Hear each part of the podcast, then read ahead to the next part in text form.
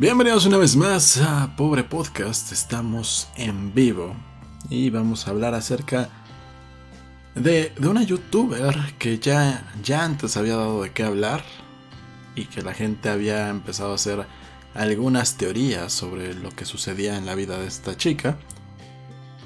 Pero que ya, llamó la atención hoy de nuevo porque al parecer no la encuentran. Y vamos a ver, vamos a tener, eh, investigar este caso, vamos a describírselos para empezar y juntos trataremos de encontrar a esta youtuber. No, ¿verdad? No vamos a poder hacer mm. eso desde aquí. No, no podemos hacer eso desde aquí, pero... Pero estaremos aquí toda la noche en caso de ser necesario. checaremos lo que se está diciendo al respecto. Si ustedes quieren apoyarnos pueden hacerlo en pobrepodcast.com o paypal.me diagonal pobrepodcast. Y sí, empezamos hasta esta hora porque Critter se quedó dormido. Y me quedé dormido por quedarme viendo Chernobyl. Chernobyl, que es una gran serie y un gran tema del cual vamos a discutir el día de... No, espera, ya dijiste que íbamos a hablar de, esta chica que desapareció, ¿verdad? me hubiera adelantado a porque no hablé antes, no lo sé. Aquí estamos viendo ya algunas de las personas que nos acompañan siempre. Les recordamos que hoy sí estamos en vivo, ya están aquí en el chat, también están en los eh, en las redes sociales. Aquí en Twitter me sale un comentario del omnipresente Netizenpost, arroba Netizenpost en Twitter que dice en la cuestión de escuchar pod, una versión light de Howard Stern. Tal vez por el cabello, sí, podría ser. Eh, y no estoy anónimo, también lo menciona aquí, un Mike Wallace. Y rematando con Jesús Alejandro, también otro de nuestros escuchas que también tiene su podcast, aunque creo que ya lo hace bimestral. Eh, ¿Creen que, que, Jesús Alejandro se le figura Alex Jones? Hmm. bueno, también aprovechar para mandar saludos a Elvin Núñez, que nos pidió un saludo, pero nos pidió un saludo en, en uno de los episodios grabados. Entonces, ya, no, le llegó ese saludo. Y a los que están por acá, Beto González, Viviana Cervantes, Asidugo, que ya están aquí en el chat. Y que por la hora creo que van a ser los únicos. Bien, eh, vamos a... ¿Por dónde empezamos, Ernesto? Porque empezamos por, por esta cuestión de Marina Joyce, ¿no? Que es la más reciente. Tenemos varias, varios casos de mujeres desaparecidas en extrañas circunstancias a lo largo de la historia. Y el tema de hoy va a ser hacia esto, se va a referir a pues extrañas desapariciones. Lo que y bueno, estamos eh, eh, inspirados porque hoy aparentemente desapareció o se está reportando como persona desaparecida a la youtuber Marina Joyce, sus seguidores en redes sociales están preocupados. Hubiera estado bien encontrar a alguno de sus seguidores, pero me imagino yo que ninguno hablará, o ninguno será de México, o, no sé.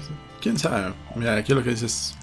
Marina Joyce es una youtuber británica que tiene más de 900.000 suscriptores en su canal, en el cual publica videos dedicados a tutoriales de maquillaje, ideas de outfits, consejos para chicas de su edad.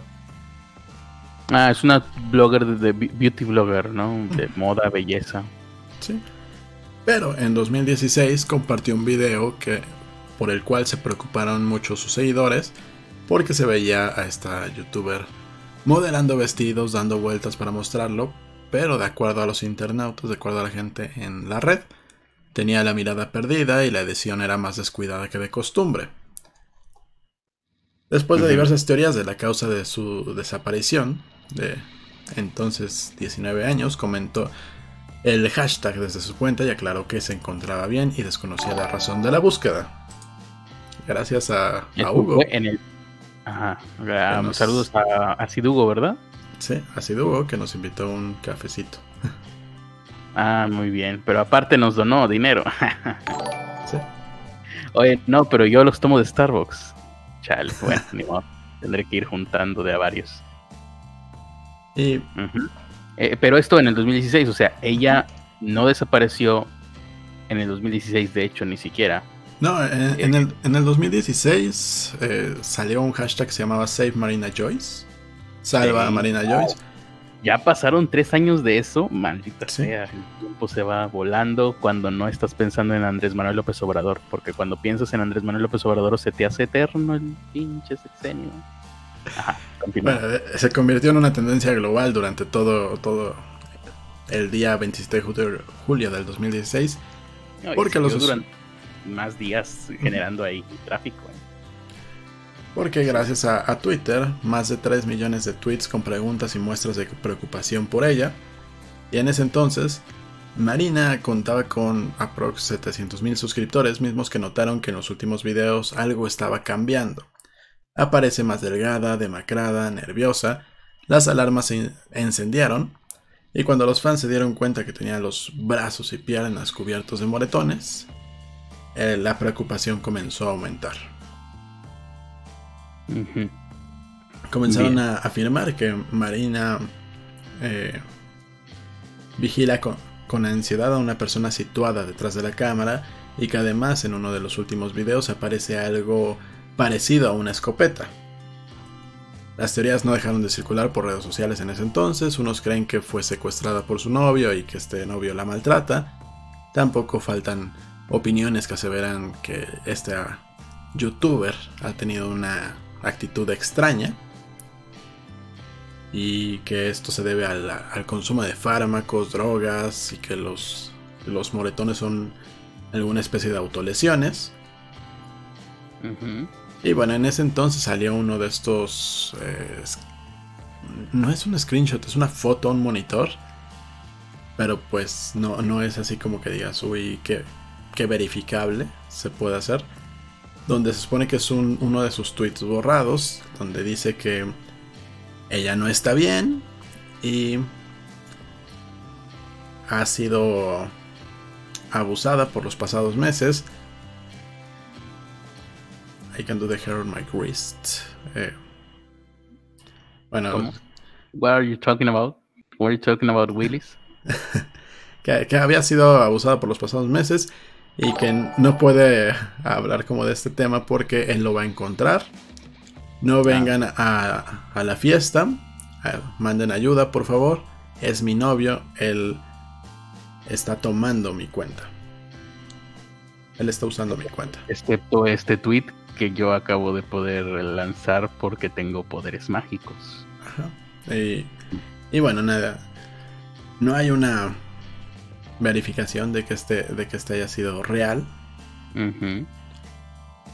Pero después, algunos eh, minutos después, Marina Joyce respondió desde su cuenta, es muy dulce, pero estoy bien, los quiero a todos. Y... Y ya. Mm. agregó el hashtag Save Marina Joyce. Eso fue en ese entonces. Y parece que los del Excelsior tal cual nada más retomaron la nota y le cambiaron el título.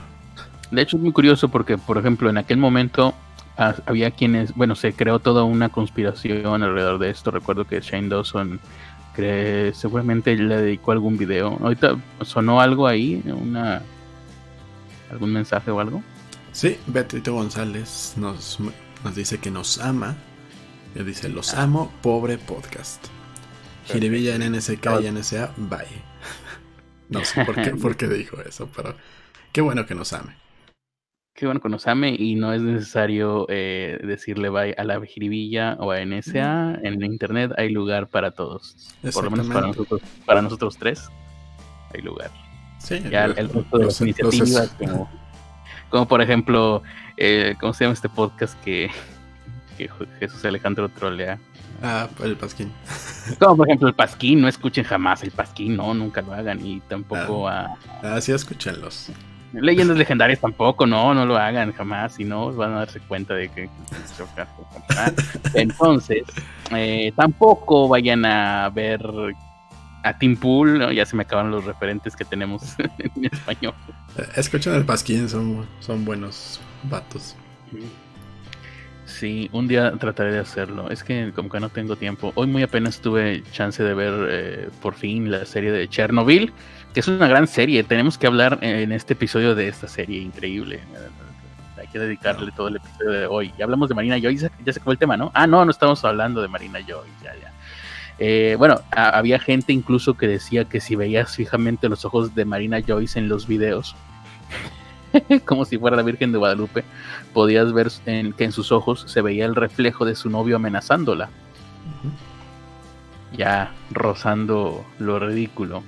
También había gente que el reflejo de Juan Diego, ¿no? Y bueno, esta extraña actitud de la joven, había quienes pensaron que estaba asociada al consumo, ah, bueno, al consumo de fármacos y de otras drogas, eso ya lo habías dicho tú. Por lo por el momento, en aquel momento más bien, pues eh, se llegó a no se llegó a ninguna conclusión porque ella no desapareció, ella simplemente salió a decir estoy bien.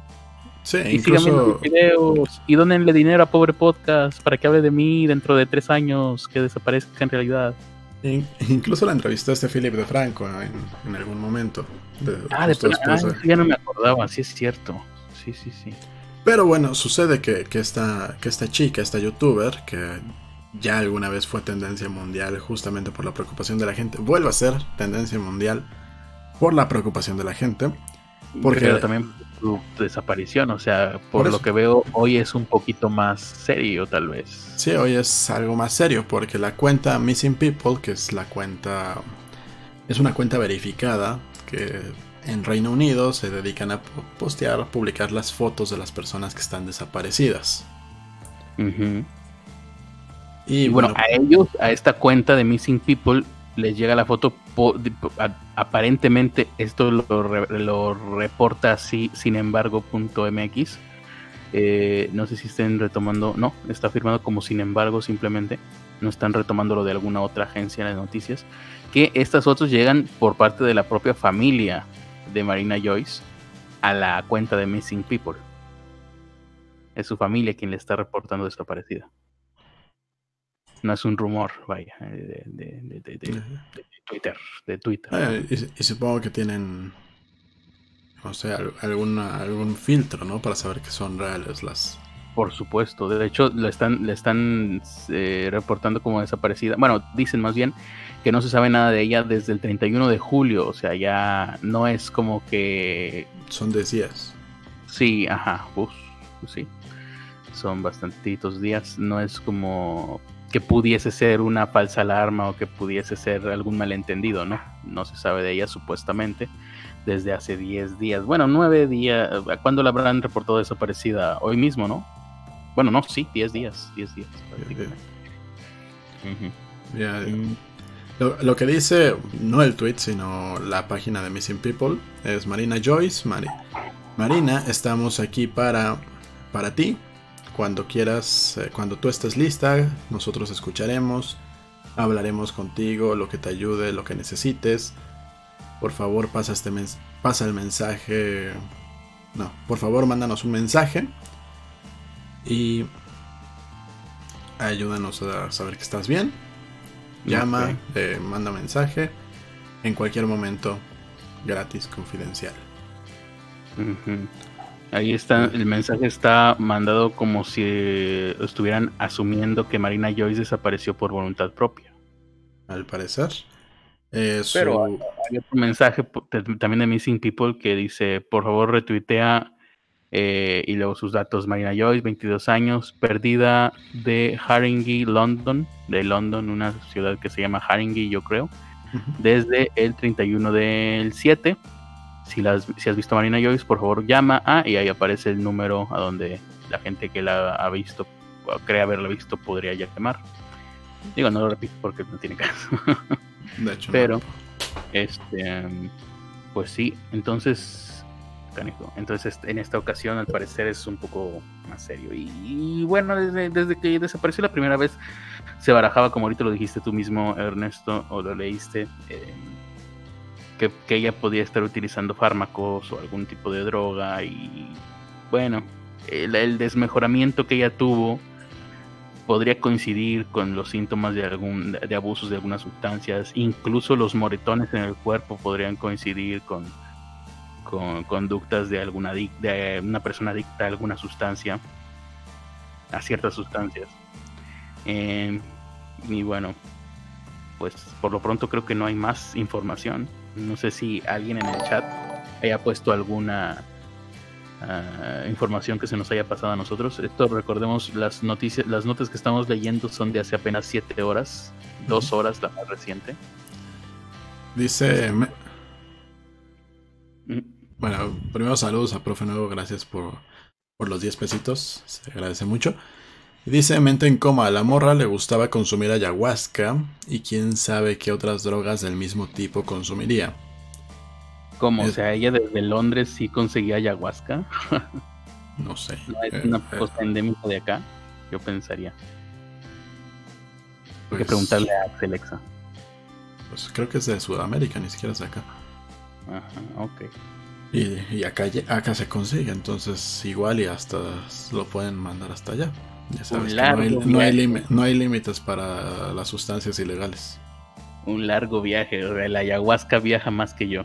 ¿Sí? Entonces, en todos eh, sentidos. Bentengoma dice que no estaba metida como en algún tipo de secta hippie no recuerdo yo esa información. Yo tampoco. Lo único que recuerdo es que en la entrevista con Philip de Franco lo que le dijo fue que lo único que había cambiado es que cambió de religión. No sé si se refiere a eso, este mente en coma. Yo la verdad es que no, no supe más de, de, esta chica. Un cambio sustancial, un cambio sustancial, si me lo preguntas. Sí. Si no me lo preguntas, también es un cambio sustancial. Es independiente de que me preguntes o no. Ajá. Y bueno, de acuerdo con las versiones, hasta ahorita no se sabe nada de esta joven. Habrá que ver si, si, esta, si haberlo vuelto tendencia en redes sociales sirve para ayudar a encontrarla. Y bueno, está en tendencia, o estuvo en tendencia, me imagino, porque ahorita ya no. Ah, en México creo que no llegó a tendencia, pero. Sí, porque en tendencia está pigmentocracia, fíjate, eso no me lo esperaba yo, ¿eh? Sí, es, es el, el, la infografía de la que te estaba hablando ayer. ¿Cómo? Ya lo hicieron infografía y por eso ya llegó a las masas, ¿no? Pigmentocracia fue una un, un, uh, estudio que se hizo, no me acuerdo ni siquiera por quién. Incluso creo que hasta lo hablamos en su... No, no, no sé si lo hablé en su momento. Pero eh, cuando presentaron los resultados de ese estudio, que es de hace como dos años mínimo, eh, de la pigmentocracia, eh, yo estuve checando el, streaming en vivo. Lamentablemente creo que se perdió ese streaming y después ya no lo volví a encontrar. Y ahorita me acaba de, tomar por sorpresa que, que fue tendencia. a, mí, lo que me llama la atención es que lo están ocupando para pues para dañar gente. O sea, a final de cuentas es un estudio, ¿no? Y lo, que se debería de hacer con ese estudio primero es verificar la información porque está incompleta esa, esa infografía. No, la infografía por supuesto, pero el estudio original creo recordar que sí estaba bastante bien sustentado. Obviamente todos los estudios se tienen que hacer... Eh, ¿Cómo se le llama? Es, es, es que, es que no, no, es el mismo estudio del pigmentocracia, sino que sacaron otro de Oxfam ¿De qué, perdón? De Oxfam.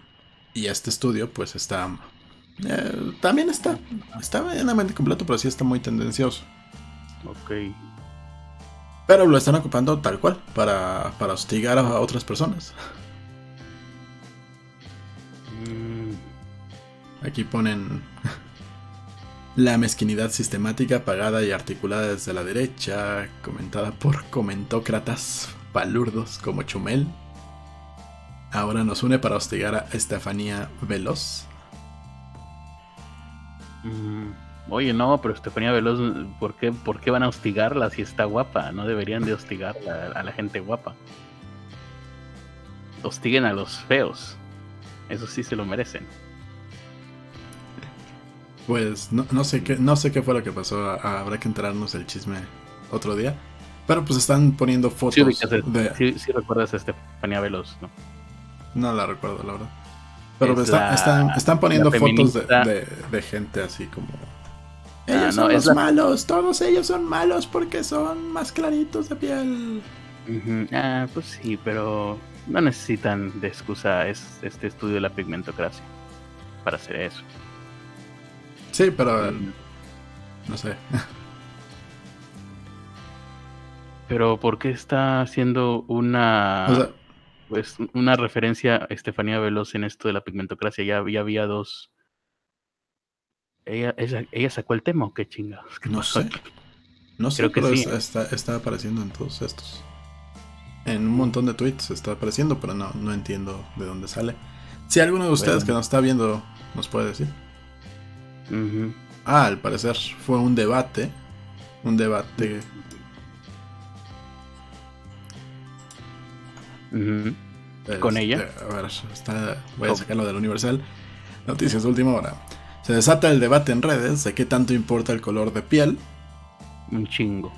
El término pigmentocracia, utilizado por una panelista durante el programa de debate en Foro TV, ha causado revuelo este viernes en redes sociales. En la emisión, los invitados al programa Punto y Contrapunto, conducido por Genaro Lozano, tocaban el tema del evento de la Fórmula 1 que se realizará en CDMX. Los boletos cuestan 10 mil pesos, es una actividad FIFI por los boletos que cuestan hasta 30 mil pesos. Pues siempre. ¿Evento de qué? Esa es la Fórmula 1. Ah, ¿a quién le importa eso? Sí, es así como. pues, eh, Ni siquiera, a los, ni siquiera a los pilotos les ha de importar la Fórmula Ah, 1.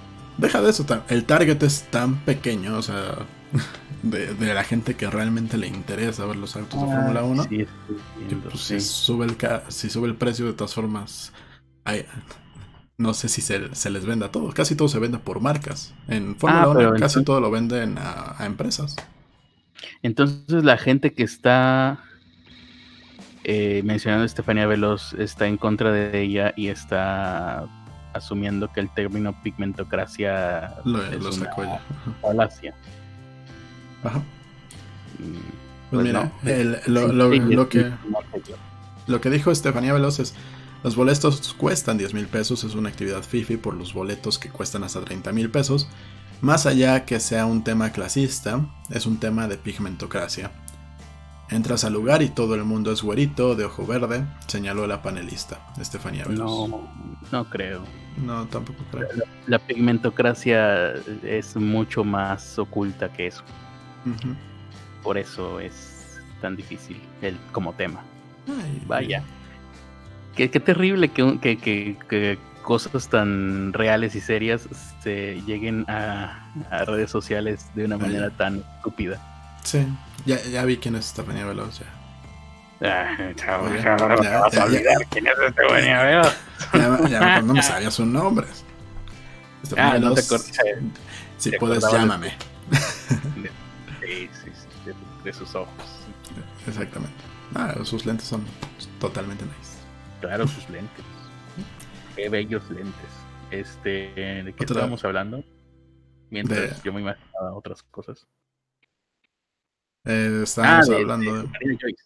No, Ujú. no, ¿de qué? Sí, de Marina Joyce, pero pues ya no, ya no hay más información de lo que sabemos de Marina Joyce. Nadie nos Pero- ha puesto nada en el chat. Vamos a ver, vamos a ver. Porque si tenemos que seguir esta noticia toda la noche, si es necesario. Yo creo que Henrik dice que la vio en el centro histórico. Fel- feliz cumpleaños a, a Profe Nuevo, que celebra dándonos los 10 pesitos. Qué de Eh. feliz tiene que cumplir años. La gente debería de felicitar cuando descumplieran años. Eso sí sería motivo de alegría. Felicidades. Aquí dice Tenía- Profe Nuevo, hoy celebro mi onomástico 37, no se lo arruines porque a ti no te gusta tu cumpleaños. Debería de, dec- de decir, ayer tenía 37 años, hoy tengo 36 y ahí sí, qué alegría, qué felicidad. Felicidades a ti, profe nuevo. Eso Em, sí sería de alegría. Beto González dice que la ayahuasca sí deja secuelas, un amigo dejó de beber por esa experiencia. Muy malas secuelas según, según le dijo su... Bueno, pues, se- bueno, no, ¿no? según muy malas secuelas según Beto González porque ya no tiene con quién beber. Ah, ok. No, yo pensé que dejó de beber por la ayahuasca y yo, ah, pero eso es bueno, sí, porque le desmadró los riñones y ya no puede beber ni siquiera Coca-Cola. Aquí Leonata González dice feliz cumpleaños eh, a Profe Nuevo, que pronto se vaya al infierno al infierno Carcaman. Manda a matar a los Rolling Stones. Eh, Fenrik Head- Russell dice excepto si eres guapo y tienes un... ok, eso no puedo verlo. Oye, ¿por qué puse Marina Joyce en, en bueno, en que me aparezcan los tweets de las personas que hablan de eso y me está saliendo puro uh, tweet en portugués? A lo mejor tiene muchos fans por allá. Qué raro. A mí, a mí también me empezaron a salir muchas noticias en portugués ahí en, en Google News. Salim CF. Achis, achis, los mariachis. Ajá. Dice, no se disfruta ver la Fórmula 1 en el evento, solo vas para...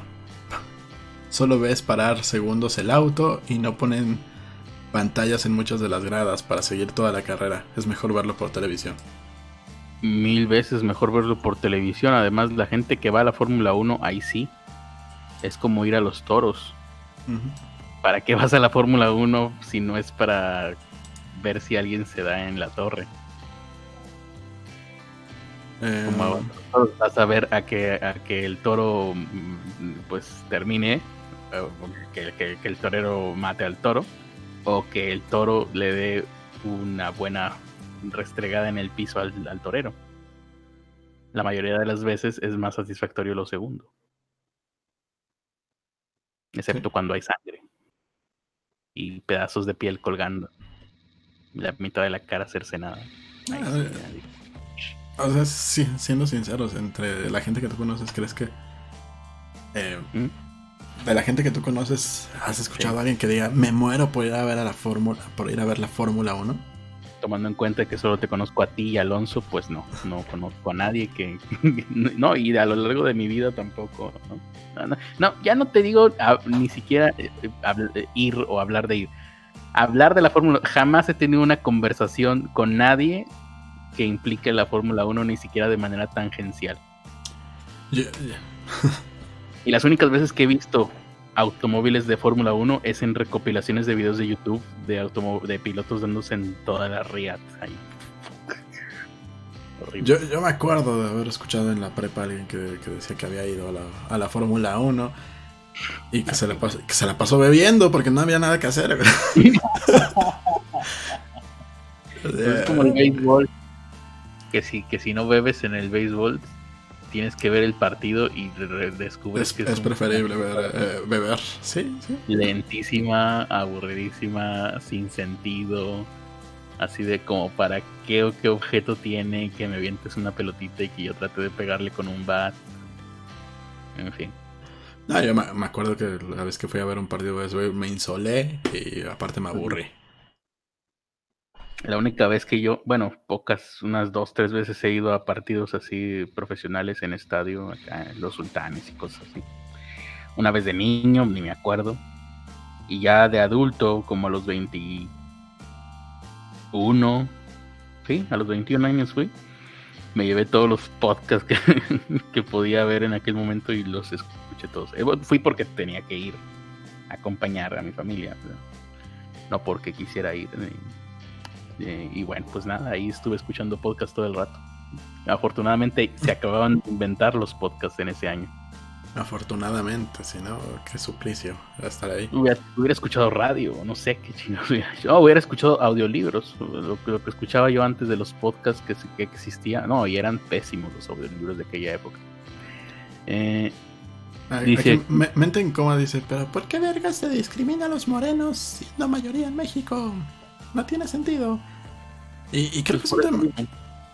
pues, es- aparte es un tema mucho más complejo porque están no están tomando muchos factores en cuenta porque mucho de lo que se está diciendo es que porque no están en puestos altos pero siendo sinceros quienes están en puestos altos casi siempre. Los amigos de los amigos. O sea no es no hay una selección justa en, en cuanto a niveles laborales no, no están haciendo exámenes, no están haciendo ninguna prueba que sea para que demuestren que realmente son los que deben de estar en el puesto. Simplemente agarran a, los amigos o a los hijos de tus amigos o, a, o al que le cayó bien al de recursos humanos o a la que le gustó. No hay un reclutamiento, digamos, más específico para decir por qué contratan a alguien. Mm, y a lo mejor ni tendría por qué verlo, ¿eh? Pues, Es que, o sea, es- ¿Exámenes de qué? ¿Qué chingados? ¿Pruebas de qué? no, pues eh, tienes que demostrar tus conocimientos, demostrar que eres hábil en, en el área que te van a poner, bla, bla, bla, bla, bla. bla. O sea, si- es que ese es el problema. Si, si lo que quieren es que sea el partido justo para todos, pues tienen que poner estándares. Digamos toda la Pero, vida pero, pero, que- pero aún así, la misma gente no quiere que se estandarice este tipo de situaciones. Pues es que no tiene sentido para un empleo. ¿Qué tipo de examen tendrías que hacer? Gastarías mucho dinero tal vez incluso en diseñarlo porque además llevamos toda la vida diciendo que no, que las personas que sacan dieces en la escuela no necesariamente son los más exitosos en la vida, que la mayoría de las cosas las aprendes fuera de la escuela, que lo que realmente te sirve, ¿no? A desenvolverte, la pegada, entonces Pues, no tiene caso hacer ningún tipo de examen psicométrico o No, bueno. no, y, a- y aparte aún teniendo los conocimientos y siendo bueno en tu chamba y todo lo que quieras, lo que te va a servir más en el trabajo es que tanto te sepas relacionar, que tanto puedes hacer relaciones públicas con gente que te pueda meter a trabajar con ellos. Pues O- claro, ¿y cómo vas a medir eso con un examen? Pues, Pues sí, es, es así como es así como se decide casi siempre las cuestiones de recursos humanos y los puestos directivos, operativos, todos. mundo adulto. Ajá, pero, pero aquí lo están midiendo como que, pues, happens que eh, la- la- los puestos directivos están ocupados por puro güerito, pero pues e- ese güerito resulta que era amigo o estudió con el dueño de la empresa o, o con el hijo del dueño de la empresa. Entonces es así como... eh. Tendrás que estandarizar demasiado para que esto sea se pudiera hacer una calificación válida. Y está sucediendo Y- en Estados y bueno. Unidos, creo que ya es ilegal, bueno, no sé si ilegal, pero ya no se pone la fotografía en el currículum, por ejemplo. Sí. Eh, ah, en Reino Unido tampoco, pero aún así esto no implica que pues no, no vayas a contratar a tu amigo. Y, y también hay que entenderlo, si tú tuvieras tu empresa, si yo tuviera mi empresa y me está yendo bien y veo que puedo ayudar a alguien que yo conozco, o, o, o que o quiero tener controlado a- al novio de mi hija o algo por el estilo, pues lo meto a mi empresa. Lo meto No, ahí no te- donde lo pueda, lo- donde lo pueda estar checando. Ni siquiera tienes que irte tan maquiavélico. Yo hago mi empresa, ¿a quién voy a poner? A gente con la- en la que confíe. Hay gente en la que En confía, tu familia. ¿Cuántas veces no, nos, no escuchamos que ponen al cuñado porque se vio obli- obligado el jefe? Y aparte porque ya tienes una relación más fuerte con esa persona. Y a lo mejor resulta que aparte estudió algo que sirve a ese puesto, pues que mejor. A lo mejor puedes contratar a alguien más capaz, pero que no conoces de nada. Sí. Y, y sí, no sé si será mejor eso. O que, que es mejor tener tranquilidad o, o no saber quién, con quién estás trabajando, no sé.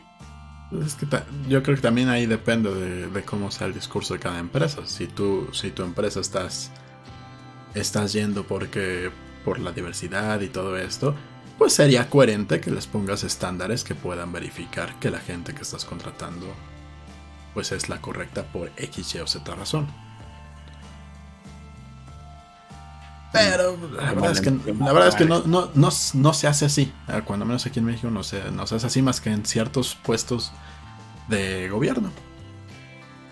Son los únicos que tienen un, un programa estandarizado para, para seleccionar en algunas de las instituciones, no en todas. Eh, Jonathan González dice morenos en puestos altos, productores de TV. Así es cierto. ¿Cómo se llamaba? El Mariano eh, Mariano Ah, Osorio. Ma- Mariano Osorio era el locutor. No, el otro, Juan Osorio. Ándale, Juan Osorio, sí, cierto. Eh, políticos corruptos. Líderes sindicales. Carlos Slim es moreno. Aunque también es judío. Bueno, pues. Una de dos, o, o pigmentocracia o antisemitismo, pero no podemos las dos. No, es que es lo que hablamos la vez pasada, ¿no? Eh, mucha de la gente rica, pues sí, es muy, muy blanca, pero casi todos son judíos. Bueno, no casi todos, pero una gran parte de ese porcentaje son judíos. Y yo cuando menos, pues, les tengo mucho respeto a la forma de hacer negocio de los judíos. Como para poderme quejarme de eso. Y. Chan, chan, chan. Selim Sefen. Sí. No, ¿No las quitaron por ondas de que eran denigrantes para las mujeres? ¿Qué? Que todo lo que es denigrante para las mujeres. No sé. Ah, supongo que las carreras, pero. No creo que las que quitaron eran a las sedecanes. Sí. Sí, quitaron ahí puestos de trabajo. Dice, profe, no, Stop tiene muchos seguidores porque encaja en el estereotipo de las chicas de familia adinerada y la gente en el fondo disfruta ver el clasismo que, ella aplica en otros. tampoco, tampoco vamos a negar que hay discriminación y tampoco vamos a negar que hay clasismo, porque sí lo hay, o sea. Y creo que ahí los más afectados son las comunidades indígenas. Pero nosotros no tenemos la solución. Y, y pues para que metamos más. Nunca se ha tenido eh, la solución. No, es que es muy complejo. La, gente odia por default lo que es diferente a ellos. Y, y es, es difícil hacer que aprendan. Muchas veces la, la, forma más fácil de que aprendan es que convivan unos con otros, pero... Mm tampoco quieren. pues es que sí, tampoco puedes forzar eso. Sí. Pues estoy viendo, estoy tratando de encontrar más cosas sobre Marina Joyce y no, parece que no hay. Dice Patricio Rey, gente, pregunta seria, no se enojen. ¿Ustedes creen que el color de piel importa en puestos donde no tiene nada que ver la imagen? Como por ejemplo, gente de informática, gente de un call center, pues mira, para desempeñar el puesto, para ningún puesto importa. O sea, para, para, para hacer el bien tu trabajo. Pero es lo que les decía, o sea, al final de cuentas quien está decidiendo es un tipo en recursos humanos o una tipa en recursos humanos que va a poner al que le agrade.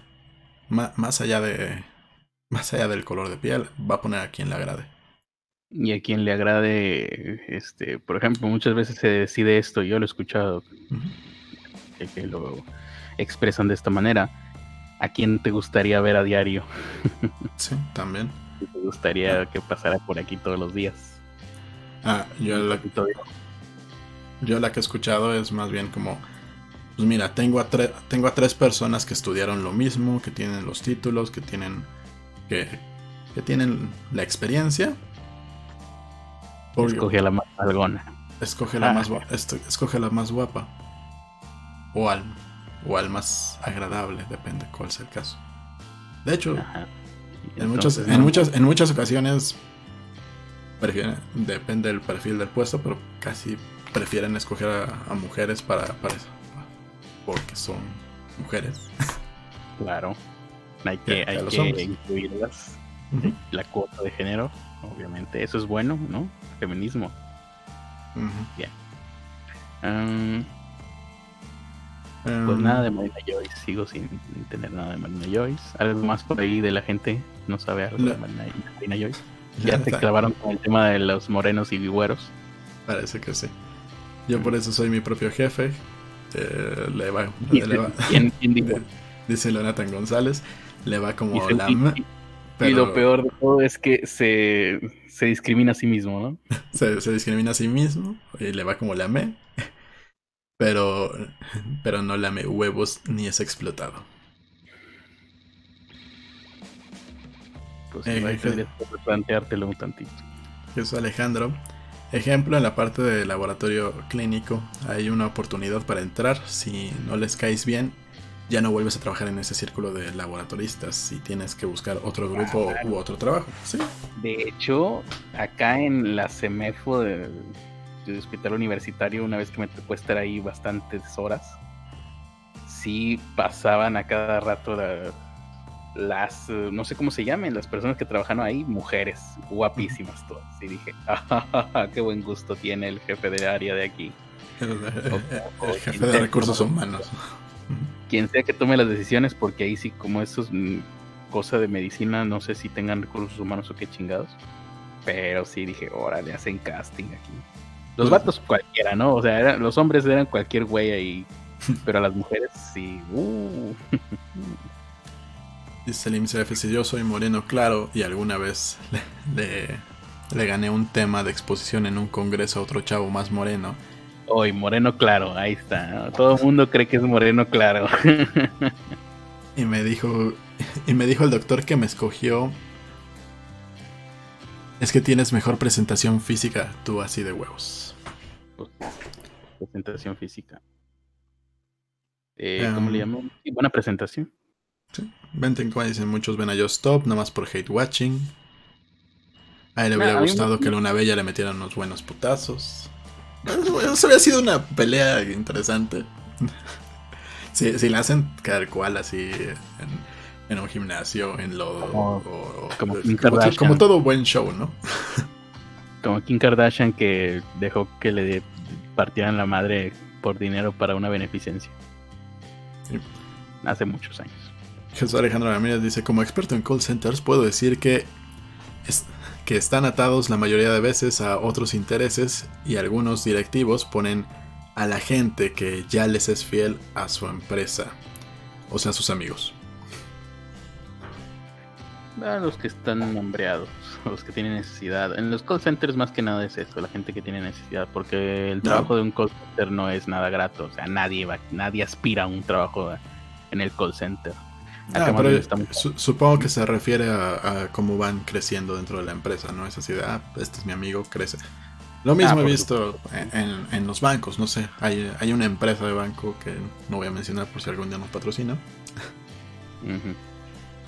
y, porque le debo y porque le debo dinero. Ah, bueno, ahí sí es una muy buena razón. bueno, hay, esta empresa, conozco gente que trabaja allá adentro tienen ya un, tipo de meritocracia, un tipo de sistema donde tienes que cumplir algunos factores, ¿no? Como tomar ciertos cursos, diplomados, aventarte algunos exámenes que ellos ya, ya pusieron en su propia plataforma. Y, y, la verdad es que es poca la gente que lo usa. Es poca la gente que realmente se toma la molestia de aventarse los cursos. Pero aunque sea poca, salen no sé, dos o tres que terminaron los cursos, terminaron todo, sacaron todos los puntos equivalentes. Y pues resulta que, por ejemplo, mi amigo no, no, no era el chico popular. Era muy, es muy bueno en su trabajo y vende muchísimo y ha alcanzado todas las metas. Pero pues no le cae bien al jefe. Y, es feo. No, no, ni siquiera. O sea, no le cae bien al jefe. Ah, es, más simple que eso. Entonces, pues prefirió, o sea, prefirió adelantar a todos los que llegaron mucho después que él. La KM bien gracia. ¿Quién contrata a mm. los de recursos humanos? Eh, depende. Al primero lo contratas tú y a los demás los contrata él. El anterior. Ah, sí, al primero pones a tu director de recursos humanos y él se tiene que hacer su equipo. Mm. Patricio Reyes dice que él es café con leche. Seamos honestos, muchas personas que pudieron tener acceso a educación formal es por sus padres. Existen casos donde uno tiene que hacer más mérito y es un poco más complicado o imposible. También hay casos de gente que no, tiene las oportunidades. O sea, sí hay. hay casos de gente que no estudia en su vida y como que ya tiene un puestazo porque está guapo. Influencias. Sí, o sea. No quiero estar en eso. O sea, si me dan a elegir, ¿qué prefieres? ¿No esforzarte y tenerlo todo o esforzarte mucho hasta que obtengas poco? Lo primero. Apúntame en la primera lista. Sí, digo, es. No sé, no, no sé cómo funciona todo esto, pero hay gente que hay gente que ni la primera tiene y ella es diputada. Sí, suerte. Es simplemente suerte. ¿Cuál es la diferencia entre un... Yo creo, que más que suerte es relaciones. O sea, es no, no. Bueno, estarse conectando con la gente, hasta caerle bien a la gente. No, las relaciones, la mayor parte de las veces ya es porque vienes de buena familia. O sea, ¿cuál es la diferencia entre un niño rico de aquí de México y un niño que se está muriendo de hambre en África? Simplemente que nací, donde naciste. Y eso es por pura suerte. La mayoría de la gente que nace rica va a morir siendo rica, no importa las estupideces que cometa, y la mayoría de la gente que nace pobre va a morir siendo pobre, no importa que tanto se esfuerce. Así es esto. Puede ser. Estadísticamente hablando, ¿eh? no es una percepción. Pero, pero sí, sí creo que esto de que eh, uno tiene que hacer más méritos, hay gente que sí, de verdad, no tiene oportunidad. O sea que, que por ejemplo, acceder a la educación, pues tiene que aventarse 5 o 6 horas caminando para poder llegar a la escuela. O que está en mm. comunidades como pues, donde trabaja Hetze, ¿no? Que es una comunidad donde ni siquiera llega, llega el teléfono, el internet, a veces no hay luz. Y pues está, está mal la comunidad donde, donde, donde él está y no donde él vive, sino donde él tiene que trabajar. Y a final de cuentas pues la educación tiene muchas carencias ahí.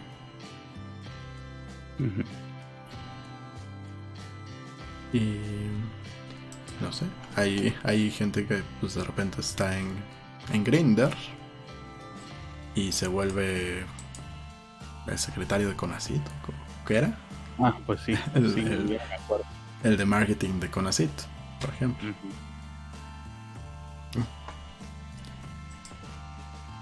Ya no estábamos hablando de Marina Joy.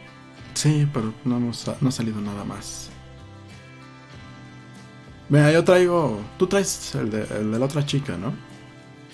Así es. Eh, ya vamos a pasar a los otros temas porque ya no salió nada de Marina Joy. Sí, de la pigmentocracia ya nos deprimió. Sí. Eh, algunos casos de, de mujeres específicamente desaparecidas en circunstancias extrañas. Como, quién sabe, Esperemos que no, pero podría suceder que es el caso de Marina Joyce. Vamos a ver. Mm, ¿Dónde quedó esto? Ah, ya tengo que ser grande la letra porque ya a mi edad ya no se alcanza a ver muy bien. Vamos a ver.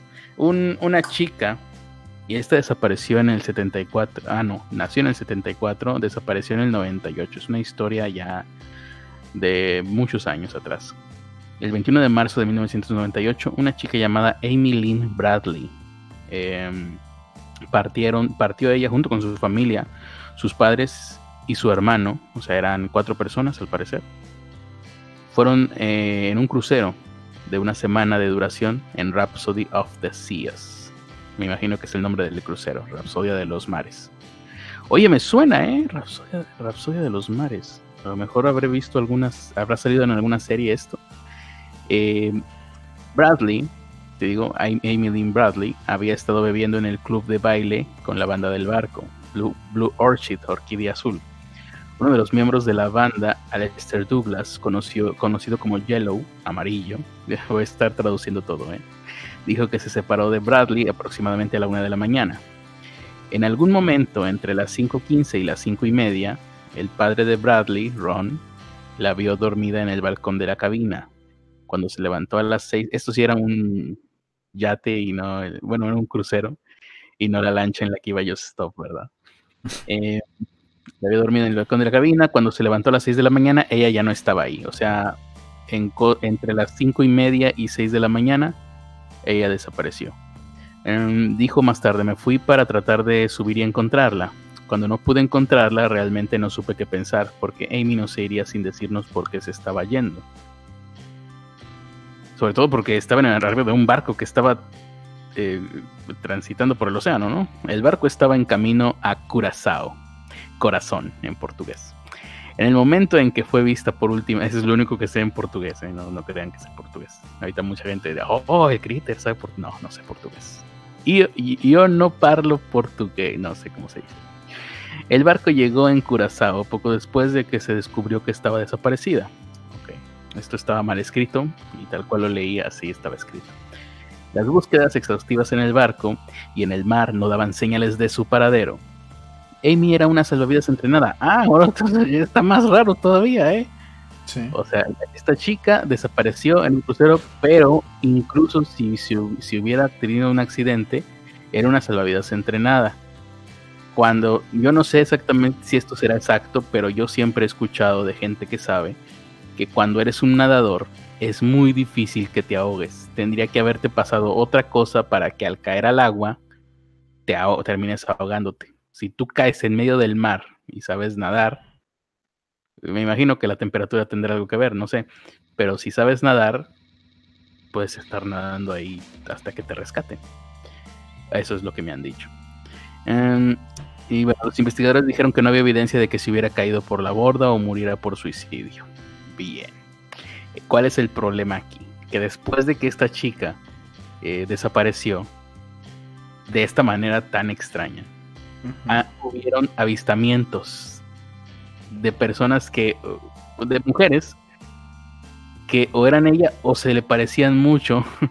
y aquí estoy viendo versiones distintas que circularon modificándole el cabello, poniéndoselo largo, lacio. Ella, al parecer, la fotografía que, que, que mandan, o que, que, publican como persona desaparecida es de ella con el cabello muy corto. Eh, y luego, pues, hacen modificaciones con la tecnología de la época, que no era muy buena, para ponerle así, quedaba así como. Em, pues estos filtros, pero de los primeros donde te ponían pelo, pero de caricatura. Los filtros de Snapchat que, pero que, te, que eran así súper falsos. Así quedaba. Bien, y ahora vamos a ver los avistamientos, porque es, curioso, ¿no? Ahí te hacen preguntarte, ¿fueron avistamientos? ¿Hay algo extraño? O simplemente como su fotografía circuló, la gente creyó verla en todos lados. Este es, el, este es un efecto grid, no sé exactamente si tendrá alguna... He tratado de buscar, porque desde que me di cuenta o desde que supe que existía este efecto, pues filtro, eh, he tratado de investigar sobre él, pero es básicamente este efecto donde cuando tú tienes algo en la mente, empiezas a, verlo en todos lados. El, el ejemplo clásico es cuando una pareja está esperando un bebé, empiezas a ver parejas con bebés o bebés o carreolas en todos lados. Que antes eh, estaban ahí, pero no los notabas. Y ahora como ya tú también estás esperando un bebé, ves por todos lados la maternidad, cosas de bebés, ¿no? Em, un avistamiento fue eh, cuando el barco llegó a Puerto Rico eh, donde un taxista afirmó ver cómo bajaban del barco a Amy, es decir, que probablemente Amy seguía en el barco, pero al no revisar habitación por habitación no pudieron encontrarla. Esta teoría no está confirmada, pero el taxista afirma haber visto a Amy. Esto, por ejemplo, me, suena a eso, como el taxista, eh, no sé, sabía que desapareció, luego hizo, trató de recordar y como sabemos, cuando recordamos algo, el cerebro lo vuelve a crear por eso es que muchas veces los recuerdos cambian y por eso es que no son una, un testigo que recuerda cosas, ahora ya se sabe. En los ochentas no, por ejemplo, pero después se, hicieron estudios al respecto y se sabe que el, eh, el testimonio de un, solo, de un testigo al tratar de recordar algo eh, es inexacto y no tiene tanto peso. De hecho, creo que Mm, por ley, no estoy seguro de esto, pero en alguna, seguramente en algún episodio de la ley y el orden lo, habrán dicho, que el testimonio de un solo testigo no es válido. Tiene que ser apoyado por otro o más testigos, un segundo, tercer testigo. Otro avistamiento fue en el año de 1999. Un soldado dijo que estuvo visitando un prostíbulo en el cual una mujer se le acercó, le dijo que se llamaba Amy y que por favor la ayudara. Ay, güey.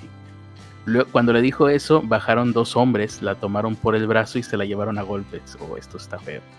Esta teoría no pudo ser investigada debido a que el soldado no sabía sobre el caso de Amy. Luego, un año después, ah, o sea, esto pasó, le pasó a él y pues lo tomó como una anécdota. Que aún así está cabrón.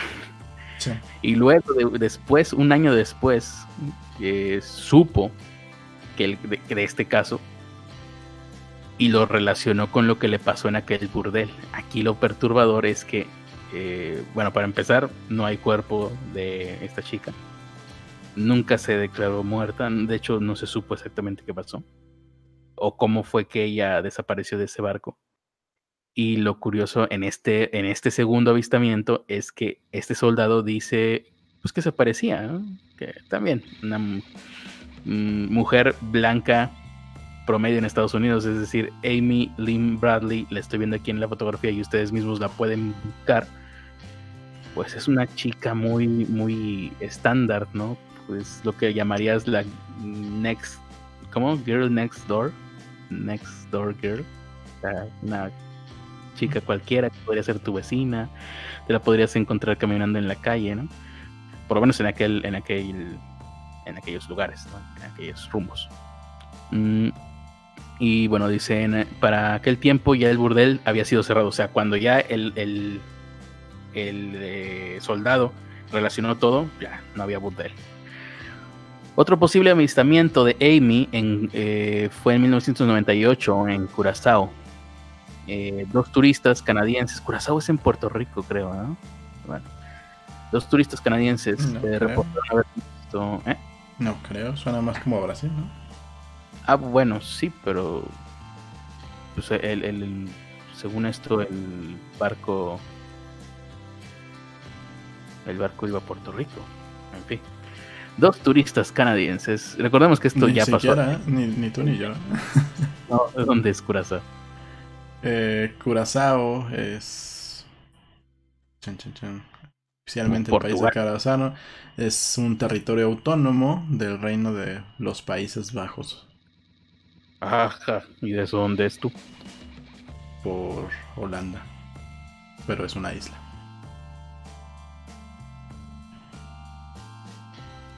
Pero está cerca de Puerto Rico, ¿qué onda? Porque aquí estoy viendo vuelo Puerto Rico-Curazao. De Puerto Rico a Curazao. Sí, ha de ser un lugar cercano de ahí. O no sé. Como quiera, nunca vamos a ir. Y, y si llegara la, eh, la, la, oportunidad de ir, diría, no, no me vaya a pasar lo que a esta chica. Mira, sí está, está más cerca de... Eh, ¿Qué país es este? De Venezuela. No, pues no. Pero sí está cerca de... Está entre Puerto Rico y Venezuela. Turísticamente no está... Pero, pero es de... Pero es parte de Países Bajos, de lo que conocemos como Holanda.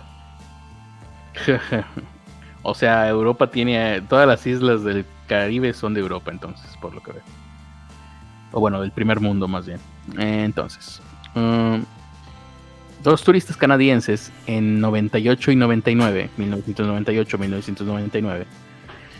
Eh, ay, qué padre. Ya, vamos, hago una pequeña digresión. Ya vamos a entrar en la década de los 20. Ya vamos a poder decir, en el año 21, en el año 22 porque estaba raro decir en el año 14 y 15, ¿no? Por ejemplo, ahorita sí estaba raro.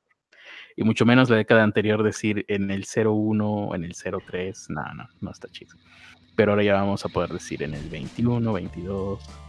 Incluso yo todavía tengo fe de que el próximo año empiece a darse la moda de que la gente quiera empezar a vestirse como en la década de los años 20. Obviamente modernizado, ¿no? Pero o sea, tomando aspectos de la década de los 20, tal vez el maquillaje, no sé, ese tipo de vestidos, estaría chido. Que se pusiera de moda el Charleston otra vez, no sé. Estaría interesante, eran los fabulosos 20, mucha gente dice que ama esa década. Mm, sí, sobre todo las que no les tocó vivirla. Ah, ¿no? Si te hubiera tocado vivirla, estaría del carajo, morirte por un parto mal no, y aparte depende de dónde, de dónde te hubiera tocado vivirla. Si te tocó vivirla en Francia, pues dices, ah, eh, los fabulosos 20 en Francia, pues estás entre todos los artistillas e intelectuales. Pues sí, estaría chido. Pero si te tocaría vivirla en México, toda la post-revolución. Toda la post-revolución, previo a la guerra cristera, la gente puteándose todavía. los los conservadores contra los liberales, todo el mundo radicalizado. No, pues no, creo que sí vamos a estar muy parecido, ¿eh? 100 años después. Sí. Lo bueno es que no hubo revolución, creo. Aunque la verdad es que está es la, el crimen organizado, no sé qué tan diferente sea de la revolución mexicana, pero bueno. Eh, vamos con esto otra vez. Los turistas canadienses reportaron haber visto a una mujer parecida a Amy en una playa en Curazao en agosto, que ahora ya sabemos que está entre Venezuela y Puerto Rico, en agosto de 1998. Los tatuajes de la mujer fueron supuestamente idénticos a los de Amy. Los tatuajes de Amy incluyen. Ahora, también yo te. Si Curazao es una isla, dijiste, sí, ¿verdad? Sí. Pues no sería como que fácil ubicar a alguien en una isla. Sí, porque parece que es una isla pequeña, por lo que vi. O sea, Puerto Rico se ve enorme a comparación de, de esta isla. Y. Puerto Rico es, es pequeño, digámoslo así. O sea, Comparado con lugar un que país. Ajá, sí. Es un lugar que se recorre fácilmente. Los tatuajes de la mujer fueron supuestamente idénticos a los de Amy, que incluyen un demonio de Tasmania. Ah, desde entonces ya la gente se tatuaba pendejadas. Estamos hablando del 98-99. Esos tatuajes tendría que haberse los hecho por ahí del 97-96. No, pues su- suena, suena, suena a la época. No, no, pues es como si ahorita alguien se tatuara a Ricky Morty, pues sí. Aunque, hombre, te- también te tengo que decir, los 90 fue hace mucho. Es una, tal vez sería una de las primeras que se tatuó pendejadas. Nah, no creo, porque eh, fue la época donde salió Space Jam, o algunos años antes, ¿no? En el 95, 96. Pues sí. Ahora, yo no recuerdo si en aquella época ya, ya había tatuajes a colores, ¿no? ¿Verdad? Sí. Pero no como ahora. O sea, eran otro tipo de tatuajes. Yo recuerdo tatuajes. Yo, No, tatuajes de no, colores. lo- lo que- Bueno, la- las tintas han mejorado. Pero lo que pasa con muchos de los tatuajes es que pues recién te lo haces, se ve. Se ve bonito. o sea, se, se ve brillante, se ve todo color. Pero Sí. conforme pasa el tiempo y más si le llega a dar el sol, se va decolorando, a menos que te lo estés retocando a cada rato. Mm, ya. O sea, eso, eso le va a pasar a todos los tatuajes, a menos que vayas y, y te lo retoques. Si no, pues en uno o dos años ya va a estar. El negro va a tender hacia el color verde eh, y los colores van a irse difuminando. Eh, dice: Los tatuajes de Amy incluyen un demonio en Tasmania que hace girar una pelota de baloncesto. Ahí está, tienes toda la razón. O sea, fue por Jam, se trató por una película. Ah, qué cosas. No, pues para los que piensen que la generación actual Ah, hacía pendejada. cua- cuando este, este tipo Charlie Sheen hizo su película donde estaba en el ejército, mucha gente fue a ponerse los la bola 8 en, en las manos. Ah, no recuerdo cuál película será. Donde Para verla que- y ver tatuaje y, y- e irme a tatuar la bola 8 en las manos. No, se supone que es un militar y no sé por qué, pero va y se tatúa los, la bola 8 en las manos. Ah, ok. Hay- una que es. ¿Y dónde está el no sé qué madres? La de Hot Shoots, creo. Ah, Pero no sé el seguramente piloto. No sé, no me acuerdo No, era. ¿dónde está el piloto? Es de Leslie Nielsen. No, perdón. Pero hay una Charlie Sheen donde eh, ¿Cómo le hacen parodia de todas las películas de guerra. Sí, era la de Hot, no sé qué. Pero... Hot Shoots, Hot Shot, algo así. Eh, donde lanza un pollo con. Sí, pero, pero aquí no me acuerdo cómo le pusieron. Le pusieron, creo que Loca Academia de Pilotos. Ah, ándale, creo que sí. creo que sí, creo que sí. Em, bien. L- record- regresemos a los tatuajes. No. Eh, el sol tenía otro tatuaje del sol colocado en la parte inferior de su espalda. Un símbolo chino. La madre, desde entonces estaba esa moda pendeja también. Ubicado en su tobillo derecho, que decía sopa, no. Y una lagartija, una lagartija, un gecko en su ombligo. Y también tenía un anillo en el ombligo, o sea, un piercing en el ombligo. Pues para la época sí era como que muy. Es rebeldona, ¿no? este, ¿Cómo? Eh, era los rebeldes de esa época. Sí, pero también, como, como ya decir, early adopter. Sí. Bueno, quién sabe, a porque en, en esa época, bueno, a cuando nosotros nos, nos llegó todo esto de las perforaciones y, y de los tatuajes que no venían de la cárcel, e- era, era en esa época donde a nosotros nos llegaban las cosas 5 o 10 años después de lo que pasaba en Estados Unidos. Sí, de aquella época del segundo lustro de los noventas, es eh, todo este movimiento de Generation Next de Pepsi, que también lo hicieron en los ochentas.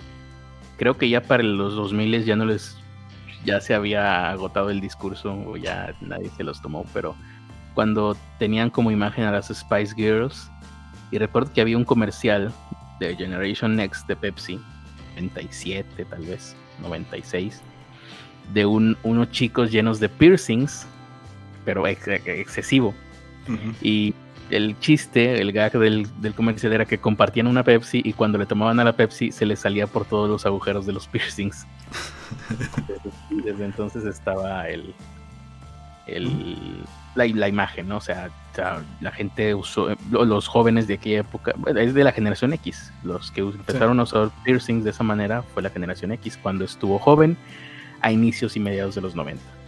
Para más eh, referencia o para más que se empapen más en, en toda esta época, siempre me gusta recomendar la película Reality Bites, La realidad muerde, con... ¿Cómo se llama esta cleptómana? la de Beetlejuice. Ah, ya. Ah, no me acuerdo. Bueno, ella, Winona Ryder. Winona Ryder con Ethan Hawke. ¿Quién más estaba? Ben Stiller. Ben Stiller era. ¿Tú has visto esa película? ¿Te acuerdas de ella? Creo que alguna vez hablamos de ella aquí, ¿no? No, no, no, no, no, no, la recuerdo. En fin, pues. Deja, déjala busco porque hay cosas que no sé cómo se llamaban en inglés. Sí. No, no, no fue muy popular aquí en México. Yo la, yo la terminé viendo ya hasta que hubo internet. No, no, no la vi ya, ya estoy checando de hecho, fotos. Respecto a eso, hace poquito vi un Twitter muy, muy, un tweet muy interesante. No sé ni siquiera de quién era, llegó por casualidad a mi timeline. De, alguien que le recomendaba a todos los, eh, los que ahorita estuvieran en, eh, en facultad o tomando clases con algún maestro, ¿no? Así, no sé, tipo preparatoria, facultad. Recomendación.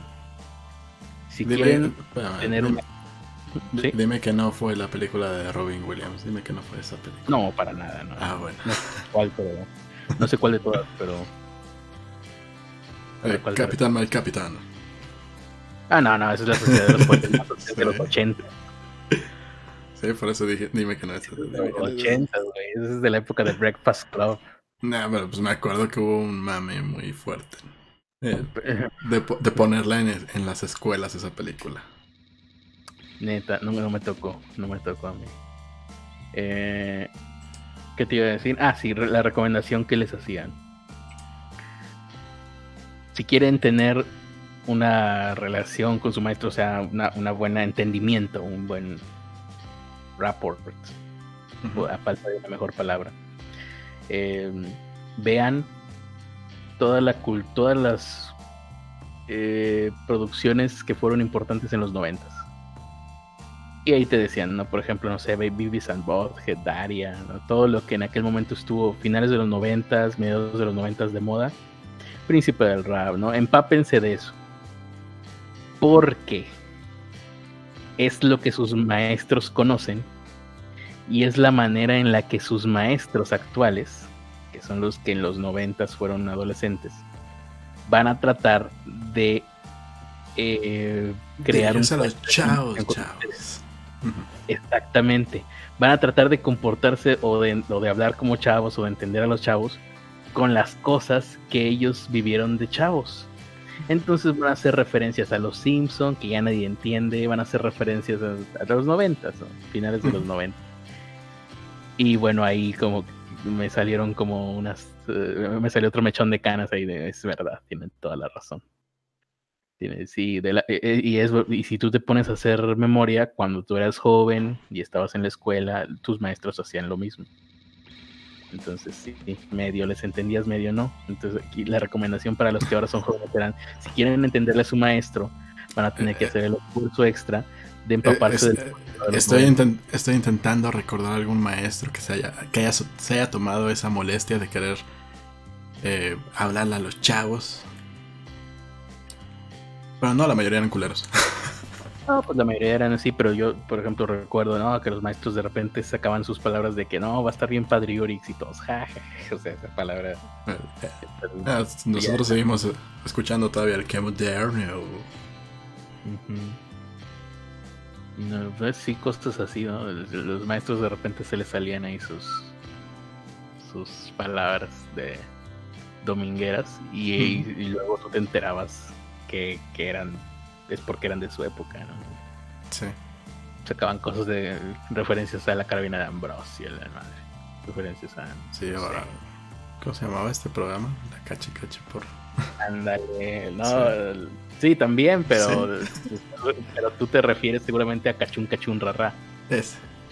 Ese, la Cachi por también fue otro programa. También, también, fue otro programa, pero ese fue más como de.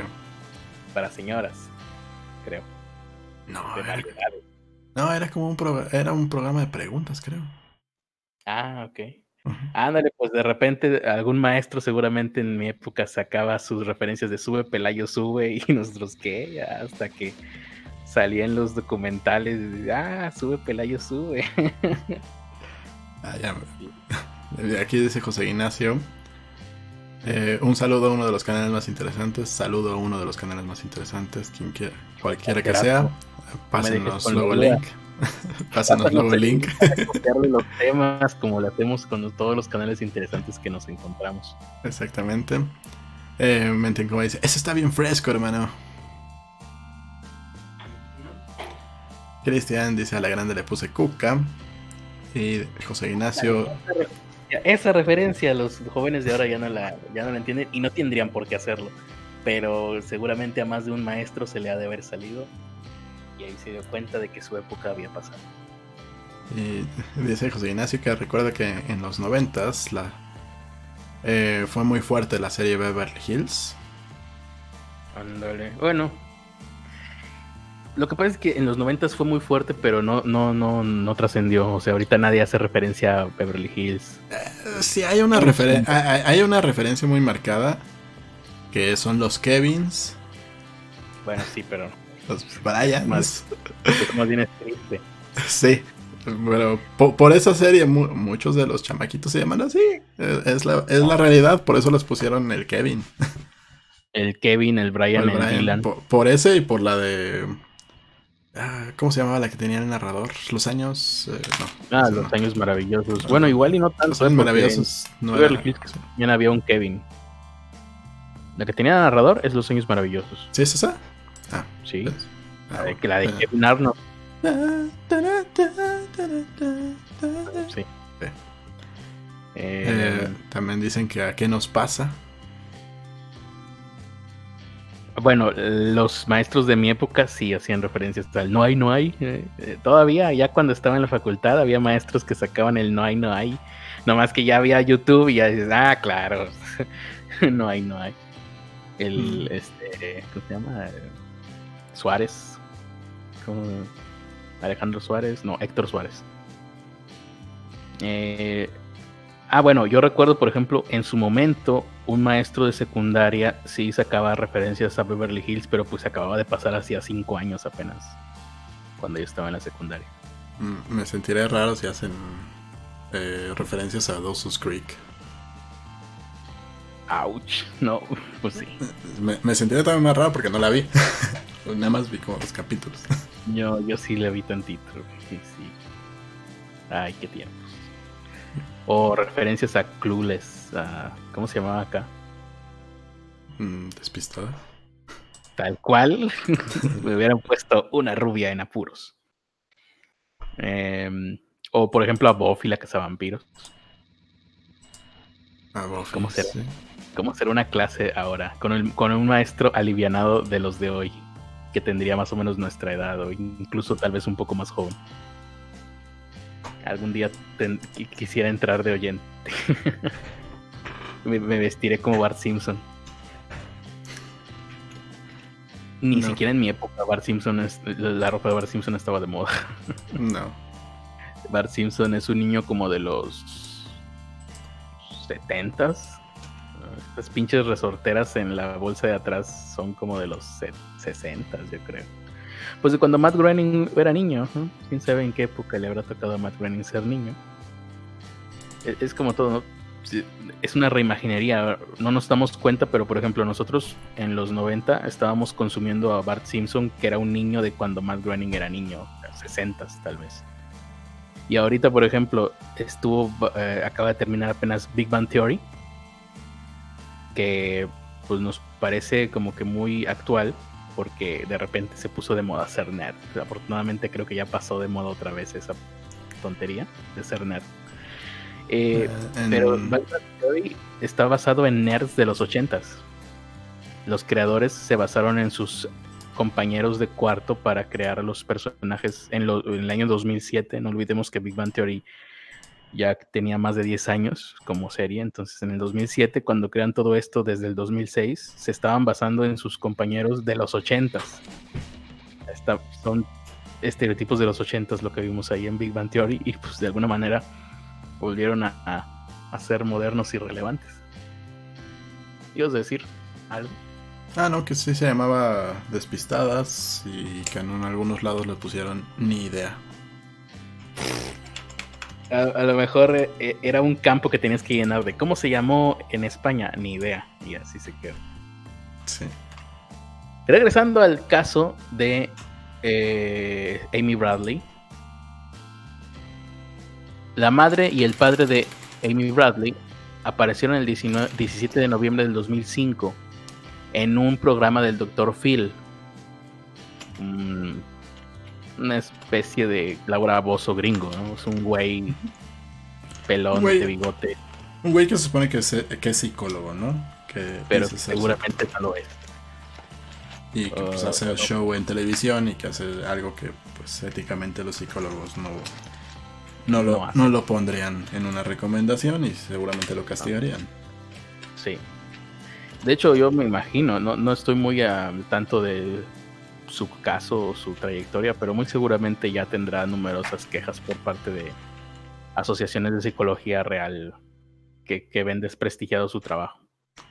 Entonces, estos dos señores aparecieron en, un episodio del Dr. Phil, una Laura, un Laura Bozo eh, gringo, y una imagen de una mujer joven que se parece a Amy fue enviada por correo electrónico a sus padres y la mostraron en el programa.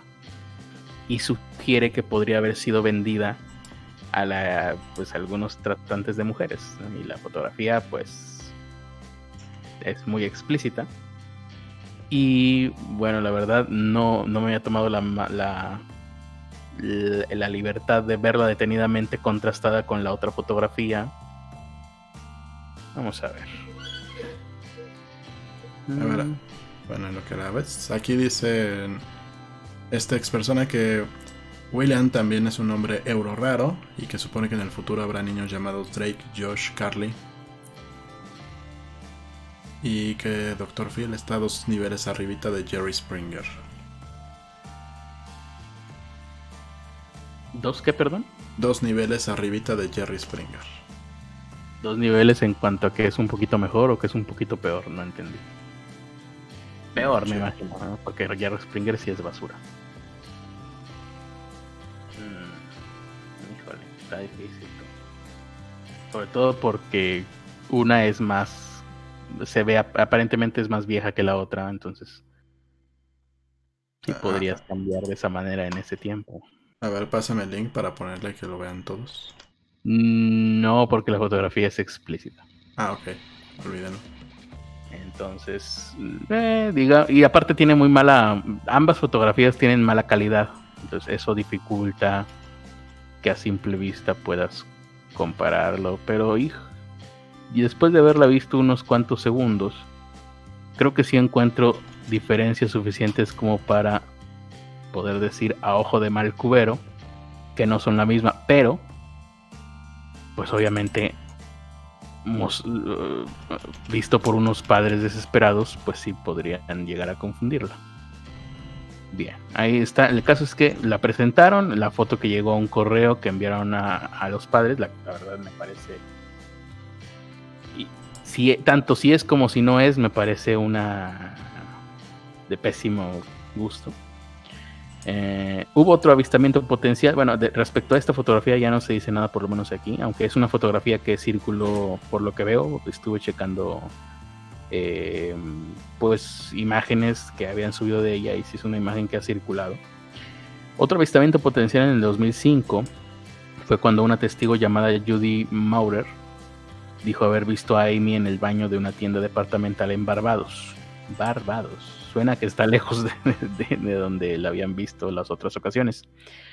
La testigo afirmó que una mujer ingresó al baño con un par de hombres. Momento, ¿no? Como que. Eh, ¿Pueden entrar mujeres y hombres al mismo baño? Que la amenazaban si no seguía a través de un trato que la amenazaban si no seguía a través de un trato. Me suena que lo pusieron esto en Google Translate. Eh, cuando se... Que, supongo que se refería a que lo estaban amenazando para que entrara al baño, ¿no? Pues no entiendo. Cuando se acercó a la mujer angustiada después de que los hombres se marcharon, afirmó que la mujer dijo que su primer nombre era Amy y que era de Virginia antes de que los hombres entraran al baño para llevársela. Maurer llamó a las autoridades que crearon bocetos compuestos de tres hombres y la mujer basándose en su anécdota. Y también ahí están los, los bocetos que parecen villanos de, de Doble Dragón en el videojuego de Super Nintendo. Eh, y bueno, el FBI sacó una teoría, me imagino yo que sería algo así como la teoría oficial, eh, dice el FBI que fue probablemente Amy huyó o había estado ebria y se habría lanzado por la borda. Habría caído al mar y muerto instantáneamente. Ya, nos quitamos de pejos el FBI. Esta teoría fue descartada por su familia al explicar que Amy no tenía ningún problema o trastorno mental que la incitara al suicidio. Amy acaba, de graduarse de la universidad o acababa de graduarse de la universidad y de adoptar una mascota, lo cual la tenía muy entusiasmada no tendría motivos para suicidarse. Por otra parte, la familia explicó que tampoco pudo haber sido accidental debido a que Amy era salvavidas entrenada y al caer por la borda hubiese llegado fácilmente a la isla en la que pasaron en la noche anterior de la desaparición. Mm, interesante. Eh, y bueno, ahí eh, hay un... Mm, los sospechosos, ¿no? Eh, habíamos dicho al principio de esta narración, hace aproximadamente una hora, que una de las últimas personas que la vio fue un tal Alester Douglas, mejor conocido como Yellow. La noche antes de su aparición fue el último que la vio con vida. Estaban en una fiesta en el crucero, bailaron juntos. De hecho, creo que hasta hay imágenes de ellos bailando, porque aquí veo unas capturas de pantalla, como que tomaron video del momento. Y ahora que veo a Amy desde otro ángulo, creo que pues no, no se parece a la que presentan ahí en, posiciones, en posiciones sugestivas en la fotografía que les, llevó a les llegó a sus padres. Mm. Dice, hay una inconsistencia de la teoría... Em, este, eh, hay una inconsistencia de los hechos, ¿no? Según esto. Cuentan unos testigos que el bajista de esta banda y Amy iban caminando por el barco y luego Em, la testigo dijo que vio volver al mismo hombre, pero ya estaba solo, convirtiéndolo a él en el principal sospechoso de la desaparición. Bueno, tampoco es tan incriminatorio, pero sí me imagino que han de haber investigado bastante al bajista. El bajista de la banda, vamos a ver, les decía, eh, fue con la familia cuando estaban haciendo esta búsqueda a decirles que sentía mucho la desaparición de Amy cuando nadie de los tripulantes sabían sobre la desaparición de la chica. Esto incitó muchas sospechas, eh, pero fue descartado al no encontrar evidencia para culparlo por la desaparición de Amy. Otra teoría que implica al bajista de la banda fue que se, eh, fue secuestrada por él y al crucero eh, por él, y al llegar a Curacao, Curazao, la bajó del barco y fue vendida a la trata de blancas. Bueno, pero también estaría difícil, ¿no? Mm, muy bien. Mm. por lo pronto es toda la información que se tiene. Eh, esto es lo terrible, que es un caso que nunca se, em, se resolvió. Se resolvió. Sigue abierto, sigue sin resolver. Y es, debe ser muy angustiante para su familia, para sus seres queridos que lleguen a este tipo de avistamientos, de posibles avistamientos. No me imagino yo lo angustiante que tiene que ser que desaparezca un familiar y de repente te digan que lo vieron, pero luego ya sigue sin aparecer, ¿no? Sin saber si está bien, si murió. La policía diciéndote que murió y gente de, otros lugares diciéndote que lo vieron. No, qué horrible. Muy bien. Esa es una de las eh, desapariciones. No sé si haya comentarios de la gente. Mm. Dice Mente en Coma que eso suena a aquella historia de Christopher Walken. Ah, sí. No sé qué historia se refiere. Sí, hay una. Pues un caso donde no recuerdo el nombre de la actriz, pero era una actriz de la época de los 60 que ya eh, a inicios de los 80 ya estaba en sus 40 ¿no? en sus 40 años de edad. Y ya pues no era tan requerida en Hollywood, pero le tocó eh, compartir créditos con Christopher Walken, que en aquel entonces Christopher Walken estaba joven. No recuerdo ni siquiera tampoco qué película era, el caso es que una noche, ya cuando habían terminado de grabar, el esposo de esta mujer, esta actriz, Christopher Walken y no sé qué más personas, pues estuvieron ahí en un barco, o sea, pues, celebraron ahí en un, no sé si crucero, barco, lancha que era. Y al día siguiente ella ya no apareció y bueno, apareció pero su cadáver, ahogada. Igual, ¿no? Teorías que si se... Hay una teoría, por ejemplo, que... ¿Cómo fue? Que, que, se emborrachó y que se cayó del barco con tan mala suerte que cayó en una lancha que estaba ahí abajo, con tan mala suerte que cuando cayó la lancha se encendió y luego la, lancha avanzó con, con, ella y por eso su cuerpo lo encontraron mucho después el cuerpo se cayó de la lancha o la lancha se volcó y encontraron su cuerpo muchos kilómetros después. Es ridículo. Incluso hay, eh, bueno, y hay, creo que... ah, ya me acordé porque, por qué resurgió este caso. Porque se reabrió el caso hace un par de años, creo. Porque encontraron nueva evidencia. Evidencia que podría incriminar al esposo en aquel entonces de la, de la actriz Seguramente ahí Mente en Coma ya habrá puesto el nombre de la actriz. No. O alguien lo habrá puesto. No recuerdo. Pero eh, incluso también podrían ahí. Pues inculpar o podría tener algo que ver o culpa de lo sucedido porque o sea nunca se supo ahí había como que un triángulo amoroso Hubo gente que los vio discutiendo a los tres, a Christopher Walken, a la actriz esta, que no sé si ya pusieron cómo se llama. No. Y a su esposo, que también era actor. Em, nunca se supo bien a bien. Hay ahí, creo que el capitán, el capitán del barco, donde ellos estuvieron poco tiempo antes de que todo esto sucediera fue testigo de algunas cosas que parece ser que escribió un libro en el 2012, algo así. Y fue por eso mismo que, ay, hablando de memoria nada más, que fue por eso mismo que se reabrió, se reabrió el caso. Y no sé si ahorita Christopher Walken andará implicado en alguna en algún en algún juicio o investigación. Seguramente sí. Y bueno, no más comentarios ahí. Ay, bueno, pues eso recuerda mucho porque también no se sabe qué pasó, pero pasó algo espectacular. O sea, esta mujer eh, apareció muerta y bueno, varias historias, ¿no? Ahí de lo que pudo haber pasado y de lo que la gente dice haber visto la noche anterior.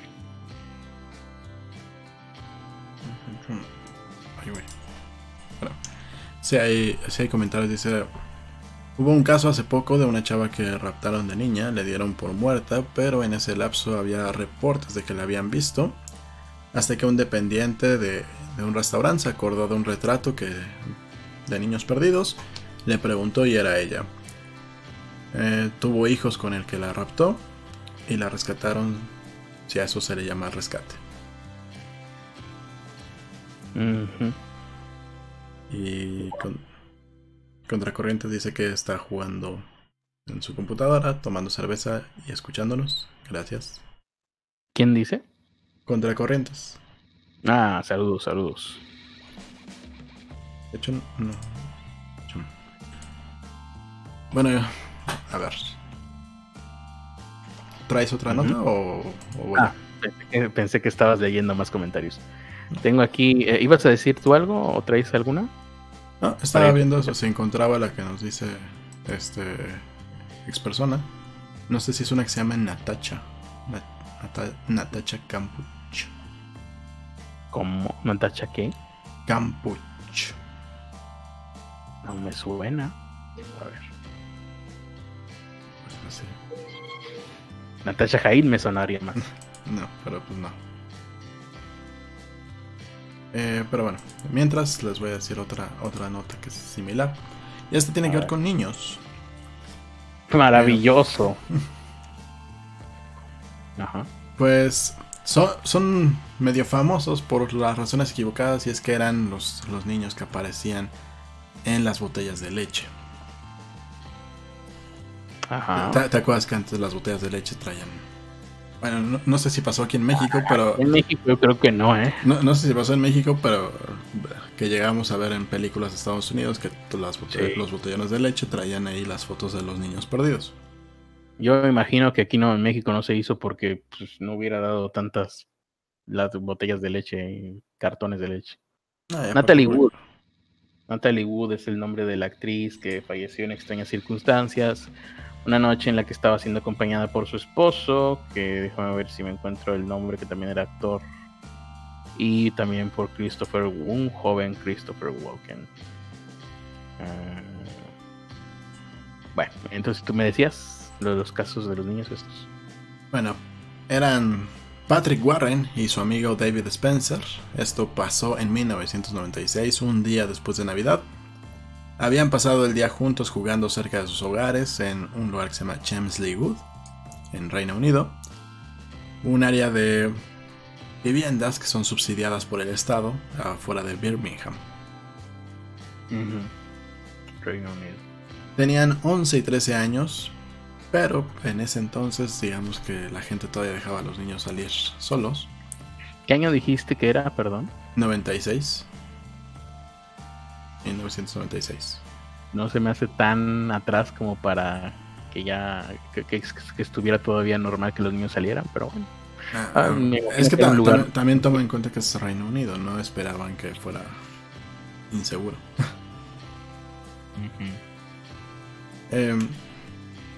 Vagaron por la zona hasta cerca de medianoche cuando David, David Spencer, volvió a su casa.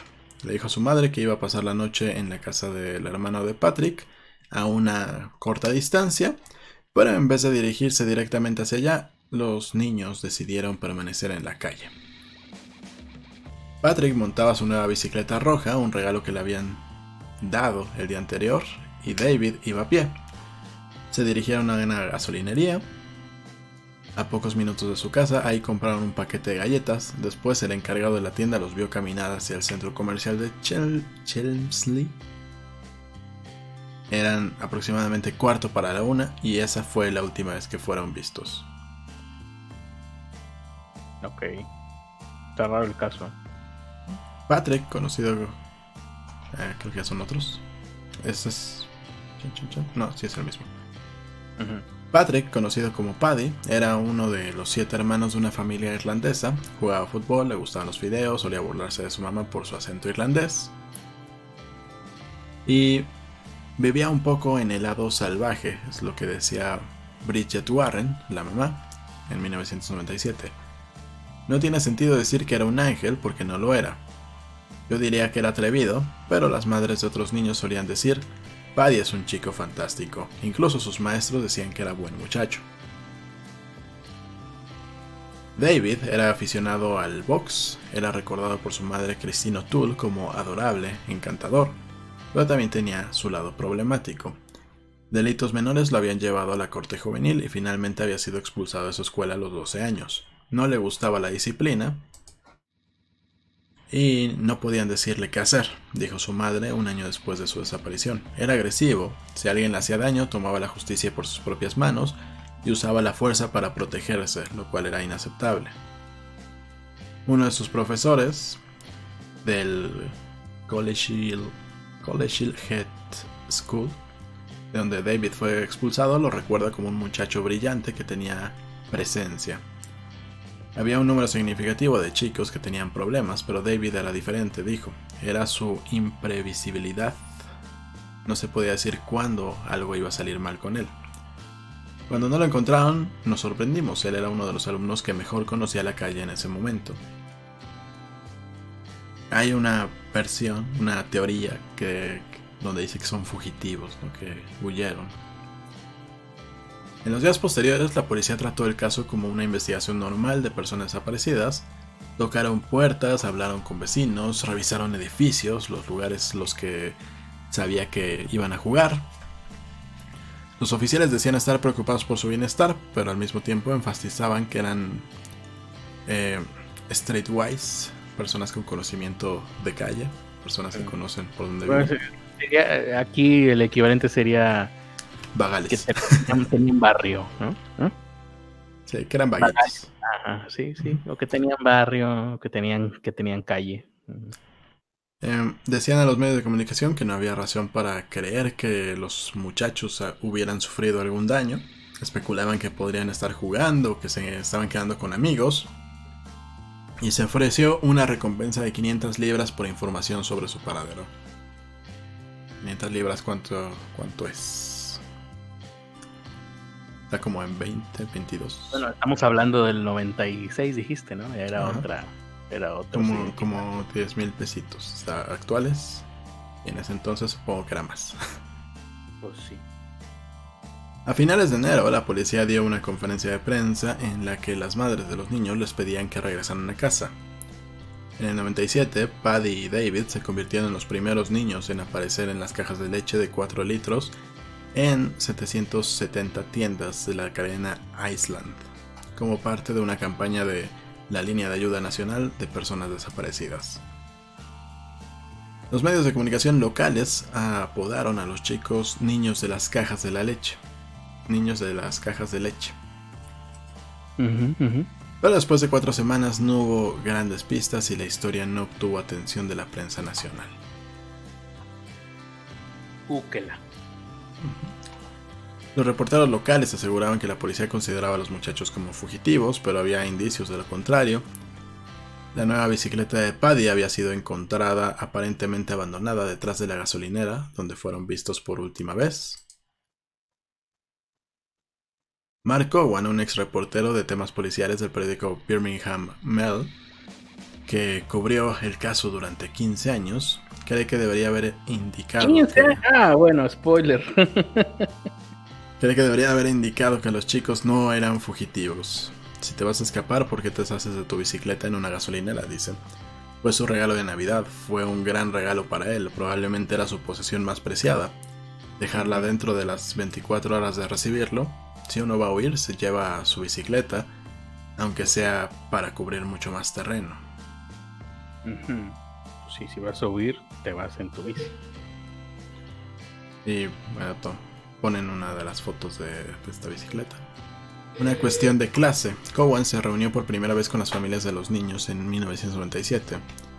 Sospechaba que la policía consideraba que era una cuestión de dos chicos callejeros que huían de casa y dijo que no cambió esa mentalidad a tiempo. Siempre se preguntó si fue tratado como un caso de personas desaparecidas, porque eran dos chicos de una parte pobre de la ciudad. Pigmentocracia. algo así. Que chicos que no le importaban a nadie más que a sus familias y amigos. Me gustaría pensar que eso no es cierto y que sea solo mi opinión, pero siempre fue una de las cosas que estaban en mi mente. Quienes creen que los antecedentes de los chicos influyeron en cómo la policía trató el caso son el profesor David Wilson, un criminólogo de Brigham City University, y su colega, la profesora Elizabeth Yardley, quienes han estado estudiando la historia en profundidad. Se les trataba como adultos, dice Wilson, hubo mucha tensión en que no eran buenos en la escuela y en que uno de ellos fumaba cigarrillos, había una sensación de que no eran realmente niños cuando en realidad lo eran. El profesor agrega, si hubieran sido chicos de clase media, ese caso habría sido tratado inicialmente de manera muy diferente. Había un juicio de clase que hacía verlos como fugitivos en vez de vulnerables. Eh, en 2006, 10 años después de que Paddy y David desaparecieran, el caso fue revisado por la policía de West Midlands, región a la que pertenece Birmingham. Sí, nada más se tardaron, ¿cuántos? ¿10 años? Uno de los oficiales principales en la revisión, el inspector Mick Treble, está ahora jubilado. Cuando miró el caso no podía creer que dos niños de esas edades desaparecieran y no se generara un clamor, dice. ¿Qué edad tenían? Ya ni me acuerdo, lo dijiste seguramente. 11 y 13 años. Pero, pero, pero dice que no cree que eso haya afectado para nada la investigación. El inspector... ok. Ajá. Pero así como me lo platicas de que la gente se despreocupaba y que decía, ah, eso tenía, eran, no eran niños. Por un momento me, lo, me los visualicé como si tuvieran, no sé, 15, 16, ya se veía. Pero 11 y 13. 11 y 13. 11 todavía no sales de la primaria y 13 pues apenas estás entrando, estás en qué segundo de secundaria. Máximo. Mm, creo. el inspector Travel cree firmemente que la policía hizo las investigaciones rutinarias requeridas en los casos de personas desaparecidas al entrevistar a las últimas personas que los vieron, familiares, amigos y al revisar los lugares que frecuentaban. La cosa que pareció no haberse hecho fue que con esas edades se debió levantar una bandera roja para ver si había ocurrido algo siniestro, opina Treble. No tengo ninguna duda de que algo siniestro sucedió. El principal sospechoso del caso era Branfield, un hombre con antecedentes de pedofilia. Ah, bueno, de los niños sí sospechaban que habían oído, pero del otro no sospecharon nada. Pues eh, esto pasó, esto ya fue hasta 2006 que, se, que sacaron este, esta sospecha.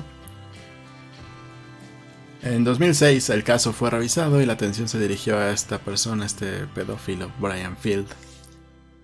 Y cuando Paddy y David se perdieron, Field vivía en Solihull, a 8 kilómetros de Chelmsford, Wood, el barrio de los niños. En el 99. ¿Es donde hacen las celículas? De. No, es, este es Solihull. El otro es Chem, Chelmsford. Wood. Ahí tal vez. Ahí está. En 1999, tres años después de la desaparición de estos amigos, el hombre fue arrestado por manejar bajo efectos de alcohol. Una prueba de ADN permitió identificarlo como autor de de la violación y asesinato de Roy Tutil, un chamaquito de 14 años en Surrey, el sur de Inglaterra. Y esto sucedió en el 68. 1968. Ajá, y lo descubrieron hasta el 99. Pero... Y bueno, después de eso lo condenaron a cadena perpetua. O sea, fue 30 años después de ese primer asesinato, entre otras cosas. Ajá. Y, ¿Ya cuántos años tenía en el 98 el pedófilo? Como... No, no, no, no ha llegado. Sí, ya está la edad, pero ya en la foto se ve viejo. Mm, sí, más bien mi pensamiento va hacia esa edad que según ya está viejo, habría podido hacer eso a dos chicos. Eh, bueno, en los ochentas, en la década de los ochentas, eh, este ex trabajador agrícola también tuvo que cumplir una sentencia porque secuestró a otros dos chamacos. Y no sé por qué dejaron salir. Ah, eso ya son nomás. Dice, podría, podría haber matado a Paddy y a David, Tenía un modus operandi específico de secuestrar a los chicos y ese modus operandi coincidía con el caso de Paddy y David, dice el profesor Wilson. Cree que se podría haber hecho más en las primeras etapas de la investigación si la policía hubiese investigado adecuadamente. Habrían ido a la casa de Field, habrían ido a su lugar de trabajo. Tampoco estaba tan cerca, ¿no? Son 8 kilómetros. ¿Es, es cerca? No sé. Mm, no, no, no es cerca, pero No sé. Para un delincuente no sé si sea cerca. Sí, quién sabe, pero. sí, no, no sé Para si ir, a hago- visitar, para ir a visitar a alguien no es cerca, pero. No. No, seguramente para cometer un, cometer un delito sí, pero. Pero. No sé si, si hubiera habido alguna prueba en ese entonces que, que los guiara hacia esta persona. Porque a él lo agarraron después de. Chingo de tiempo por el, por el ADN, porque ya existían estas pruebas. Sí, no, en los 80 no lo hubieran podido agarrar. Y en los 60 menos.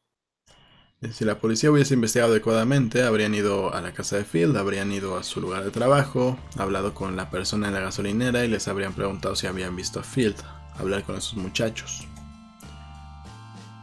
En 2006, Field fue señalado como sospechoso, fue interrogado por detectives, excavaron en un terreno que usaba como botadero en Solihull, pero no hallaron ninguna prueba y no pudieron obtener una confesión. Por más que le partieron su madre. No tenía nada que perder, recuerda Treble, pero su negación fue vehemente. Dijo que no había nada con lo que pudiera ayudar. La BBC le escribió a Field que se encuentra en prisión pidiéndole una declaración sobre la desaparición de los niños, pero no respondió. La policía de West de West Midlands dice que sigue siendo una persona de interés debido a su historia de abuso, a su historial de abuso. Todavía más información, pensé que ya se había acabado. Ah, todavía más. Bueno, está bien. La desaparición de Paddy y David es realmente excepcional según el Centro de Estudios de Personas Desaparecidas de Reino Unido. La mayoría de los casos de niños desaparecidos se resuelven en 48 horas y solo el 1% de los casos siguen abiertos por más de un año. Caroline Marsh es ahora la detective a cargo del caso. Explica que el retraso en las, en las pesquisas, Siguen investigando. cuando menos. Eh, Esto, esto es del 2016. eh, Cuando menos en el 2016 seguían investigando. que es 20 años después. Sí. Casi. Mi punto de vista era que so- solo eran muchachos divirtiéndose. Tardaron varios días y semanas en llegar a la conclusión de que algo estaba realmente mal y que por eso no regresaron.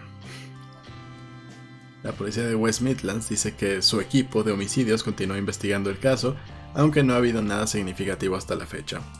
En una conferencia de prensa el miércoles 21 de diciembre, el hermano menor de David, Lee O'Toole, dijo que lo más difícil para las familias es no saber dónde están los restos de los niños. Estoy convencido de que hay alguien ahí afuera que sabe lo que le pasó a, su hermano, dijo. Y rogó que se presentara. Necesitamos saber en dónde están para ponerlos a descansar. Esa información podría permitir a mi familia seguir adelante. Mm, wow, 20 años. Y luego esto se convirtió en una burla. ¿Cómo?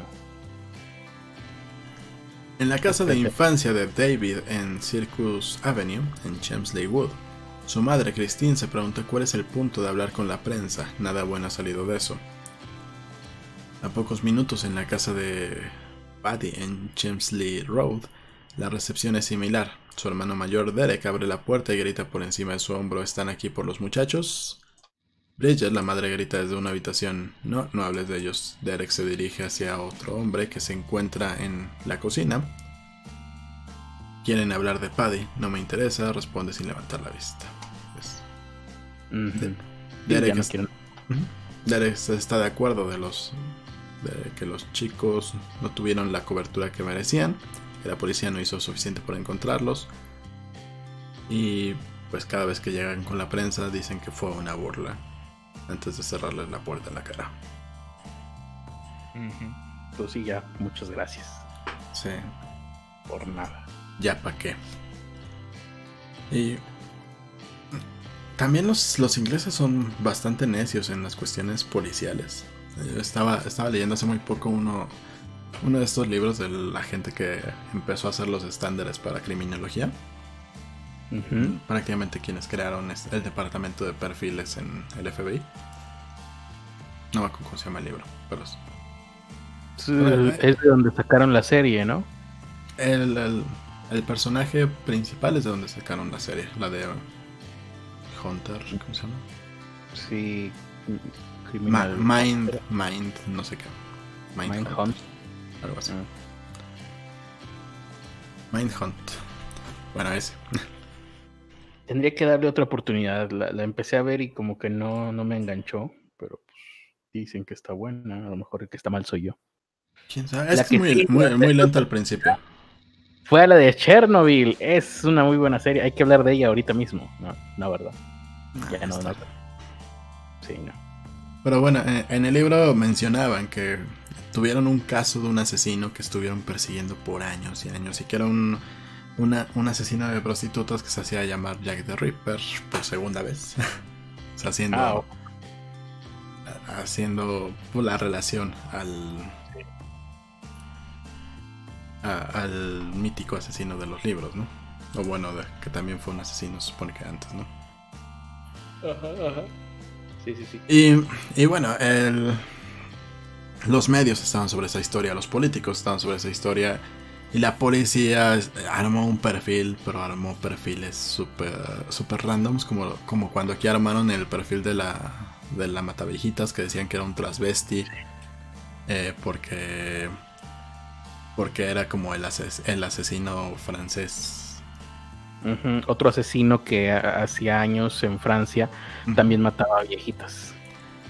Pero que ese, ese asesino en específico lo hacía porque quería drogas y porque eran el objetivo más fácil. Y acá quería, pues, estaban influidos por esa historia. Es como si, no sé, em, pues acá en México hubiera sucedido que un futbolista eh, se hubiera implicado en un asesinato de su pareja y lo quisieran tratar aquí en México como el caso de O.J. Simpson en, Estados Unidos. Algo así. Algo, algo así fue lo que hicieron aquí. y fue lo mismo que hicieron en Reino Unido, lo que lo relacionaron así como, ay, pues seguramente es hicieron un perfil totalmente abierto donde cabía cualquier persona, ¿no? Así como... Puede ser un hombre de entre 18 y 55 años, que puede ser alto, blanco, o puede ser latino, o puede ser... o sea, pinche perfil enorme, ¿no? Pero, eso sí, que sea travesti. Casi, casi, pero, definitivamente... Eh, tiene un problema, un problema sexual. Porque escoge puras mujeres. Entonces prácticamente cualquiera podría hacer con estos perfiles que hicieron. Y resulta que después, eh, bueno, llaman a los del FBI, los del FBI van a dar un curso, los, del, los de la policía eh, inglesa pues no, no quieren aceptar su ayuda, no quieren hacer el trámite correspondiente para que, la, para que el FBI se meta en el caso, porque necesitas un permiso para que una autoridad de otro país te venga a ayudar. Claro. Y, pues se burlan, ¿no? Así de, ay, ¿cómo, cómo crees que el, asesino va a ser de un perfil... Eh, ¿Cómo se llama esto?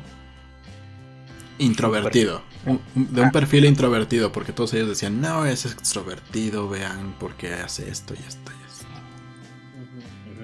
¿Cómo crees que va a ser un perfil introvertido? Y, aparte, el asesino supuestamente les, les mandaba cartas y les hacía llamadas a la policía.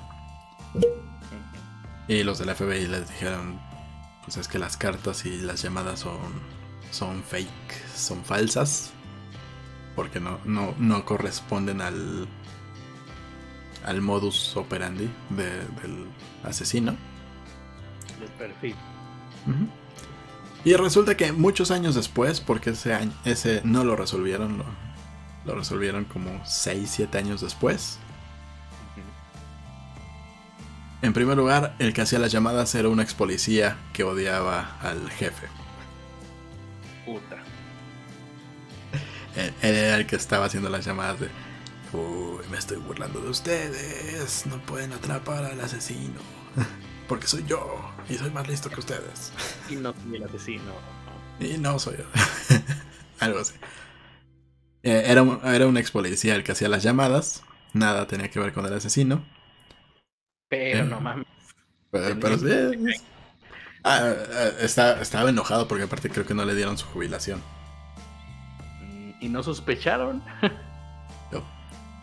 Y, y el asesino lo encontraron después por las pruebas de ADN. En, porque un güey cometió una falta en, en un lugar público, digámoslo así. Lo agarraron, le pasaron las huellas, le hicieron eh, pues, las muestras. No sé qué muestras hacían en ese entonces, ni si era legal hacerlas en ese entonces. Eh, vamos, ¿qué eran? ¿Los 80? Yo creo, más o menos. Le vamos a hacer una muestra de ADN y traen una furgoneta. ¿no? Mensaje. Y, No, pues. Tal, así que con su permiso. Y, y coincidió que era el mismo tipo que había violado y matado a todas las mujeres hace como 10 años. Chat. Sí. Bueno, si, si, si no hubiera cometido el error esta persona, nunca lo hubieran atrapado porque... Huevos. Y, y resulta que los del FBI tenían razón. Que, que era una persona introvertida, que era un camionero, que, que no tenía muchos amigos, no tenía...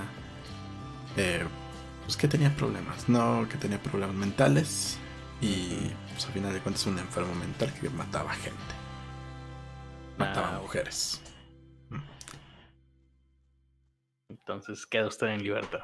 No, no, no, no, o sea, lo, lo trataron como debe de ser, lo metieron a la cárcel. Ujú. ¿Ok? Lo metieron, lo metieron a la cárcel, lo condenaron, etcétera, etcétera. Eh, Te, te- te- te entendí, lo contrataron y yo, ¿qué? No, no, lo metieron a la Pero, eh, pues quedó como anécdota de que los ingleses no, no tienen mucha tendencia a querer que los ayude gente experta. Pues ya, ¿tienes algo más, Critters? Pues de tener tengo, pero yo creo que ya se nos está agotando el tiempo, así que tendremos que hacer una segunda parte. Por ahí quedó una recomendación de, no recuerdo si era de Viviana Cervantes. eh, Sí, de, de Viviana Cervantes, que habláramos de Gypsy Rose.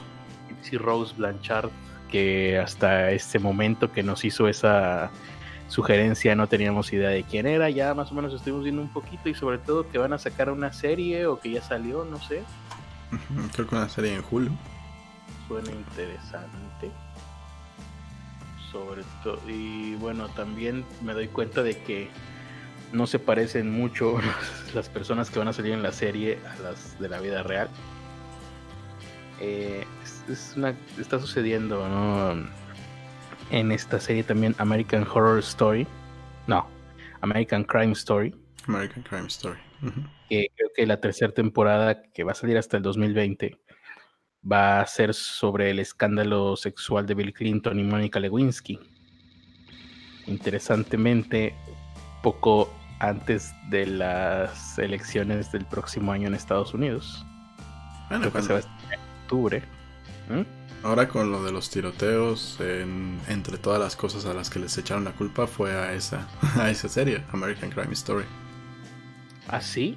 ¿De qué se trató en esta temporada o qué? No sé, pero vi varias notas diciendo que, que es, el tipo este se había inspirado en, en esa serie, en American Crime Story, para cometer los, los homicidios.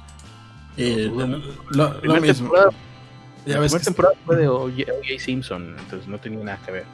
ya, ya ves que están persiguiendo todo, ¿no? Ya están que- diciendo que es culpa de los videojuegos, pero pasa que los videojuegos están en todo el mundo y nada más en Estados Unidos están balaseando.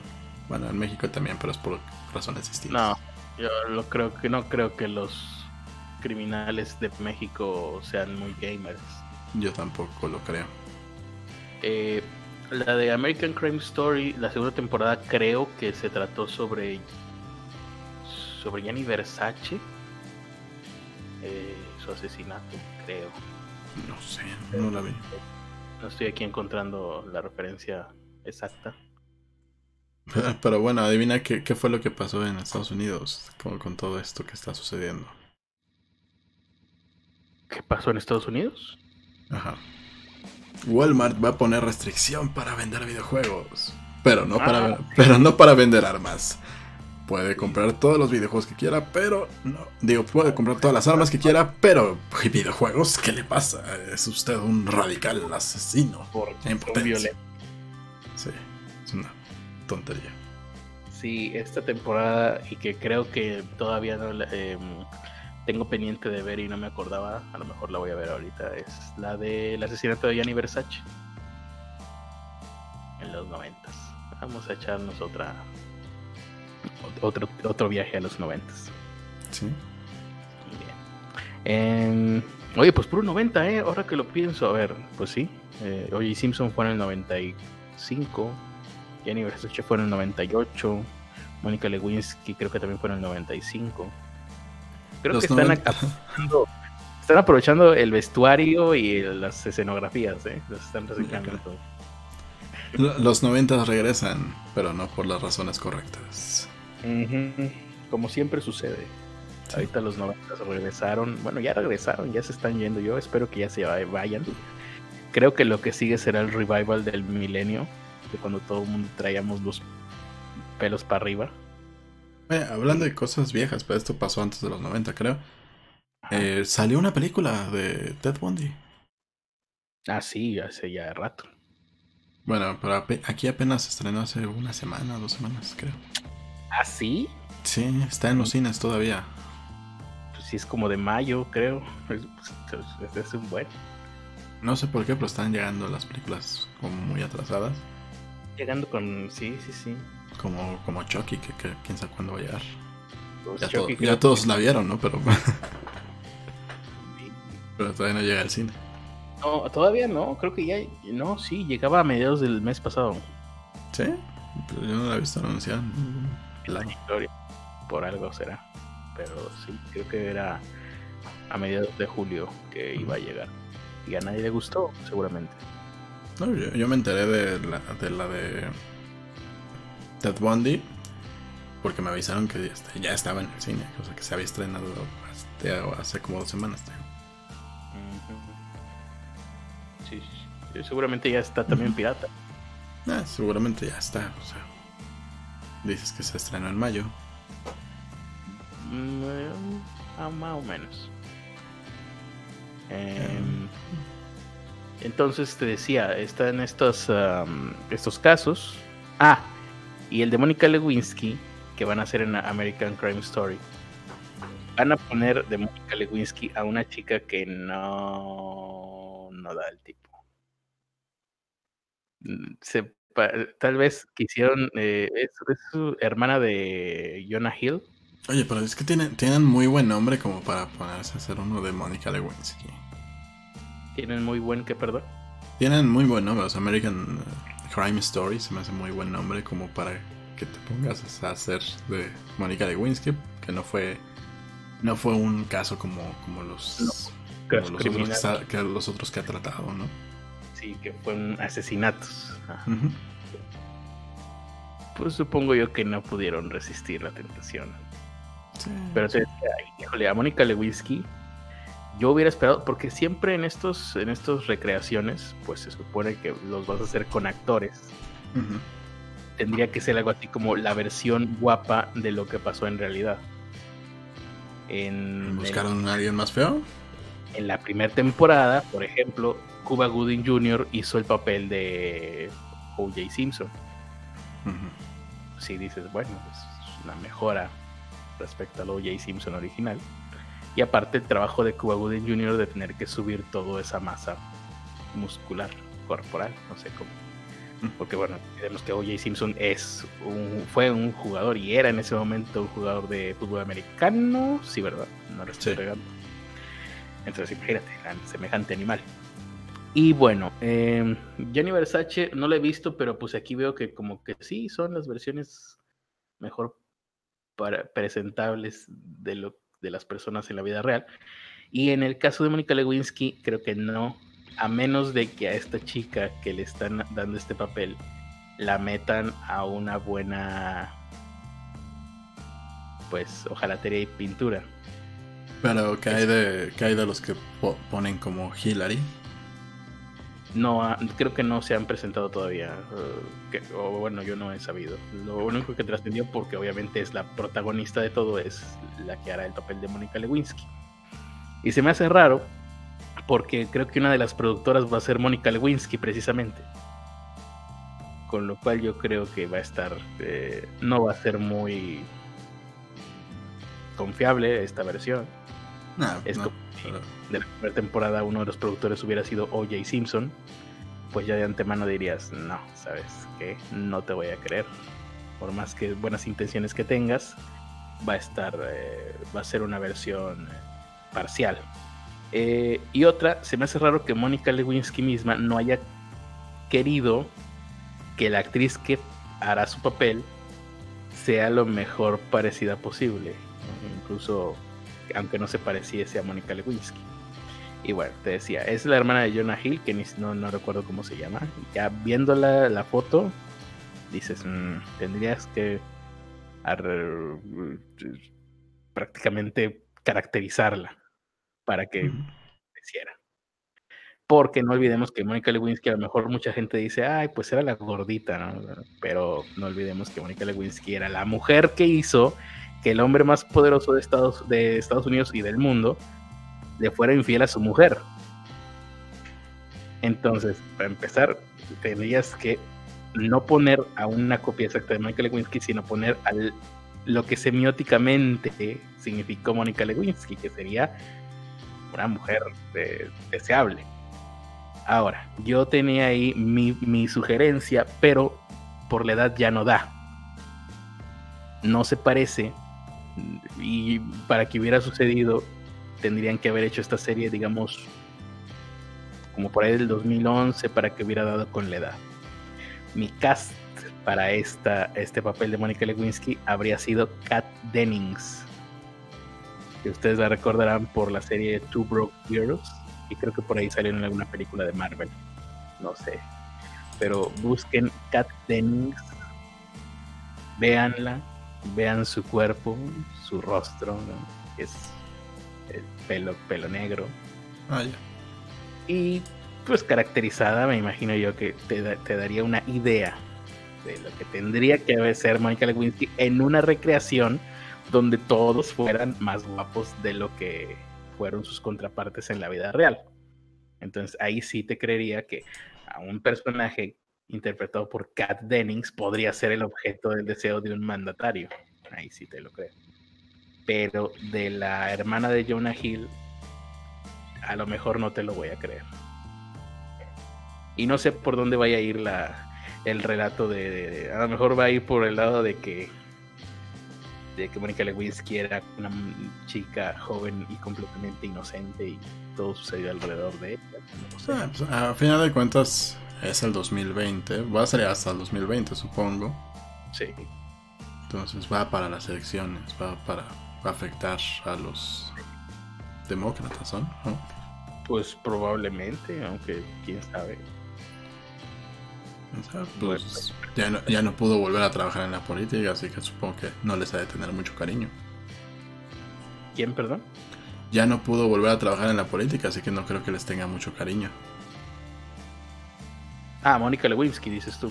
Ajá. Pues sí, fíjate, yo no, yo no he eh, eh, investigado qué, qué, qué, a qué facción o política pertenece ahora ella, pero pues para empezar creo que es feminista, entonces quién sabe hacia dónde se vaya. Ah, igual hay, hay de todo en... en, esos dos partidos que están en Estados Unidos hay cosas muy extrañas, hay latinos conservadores, hay... Eh. Sí, sí, sí, cosas más raras se han visto. Y bueno, pues entonces creo que tendríamos que hacer algún día una segunda parte para cubrir estos otros eh, casos de mujeres desaparecidas em, de manera, eh, en circunstancias extrañas y también... desaparecidas, ¿no?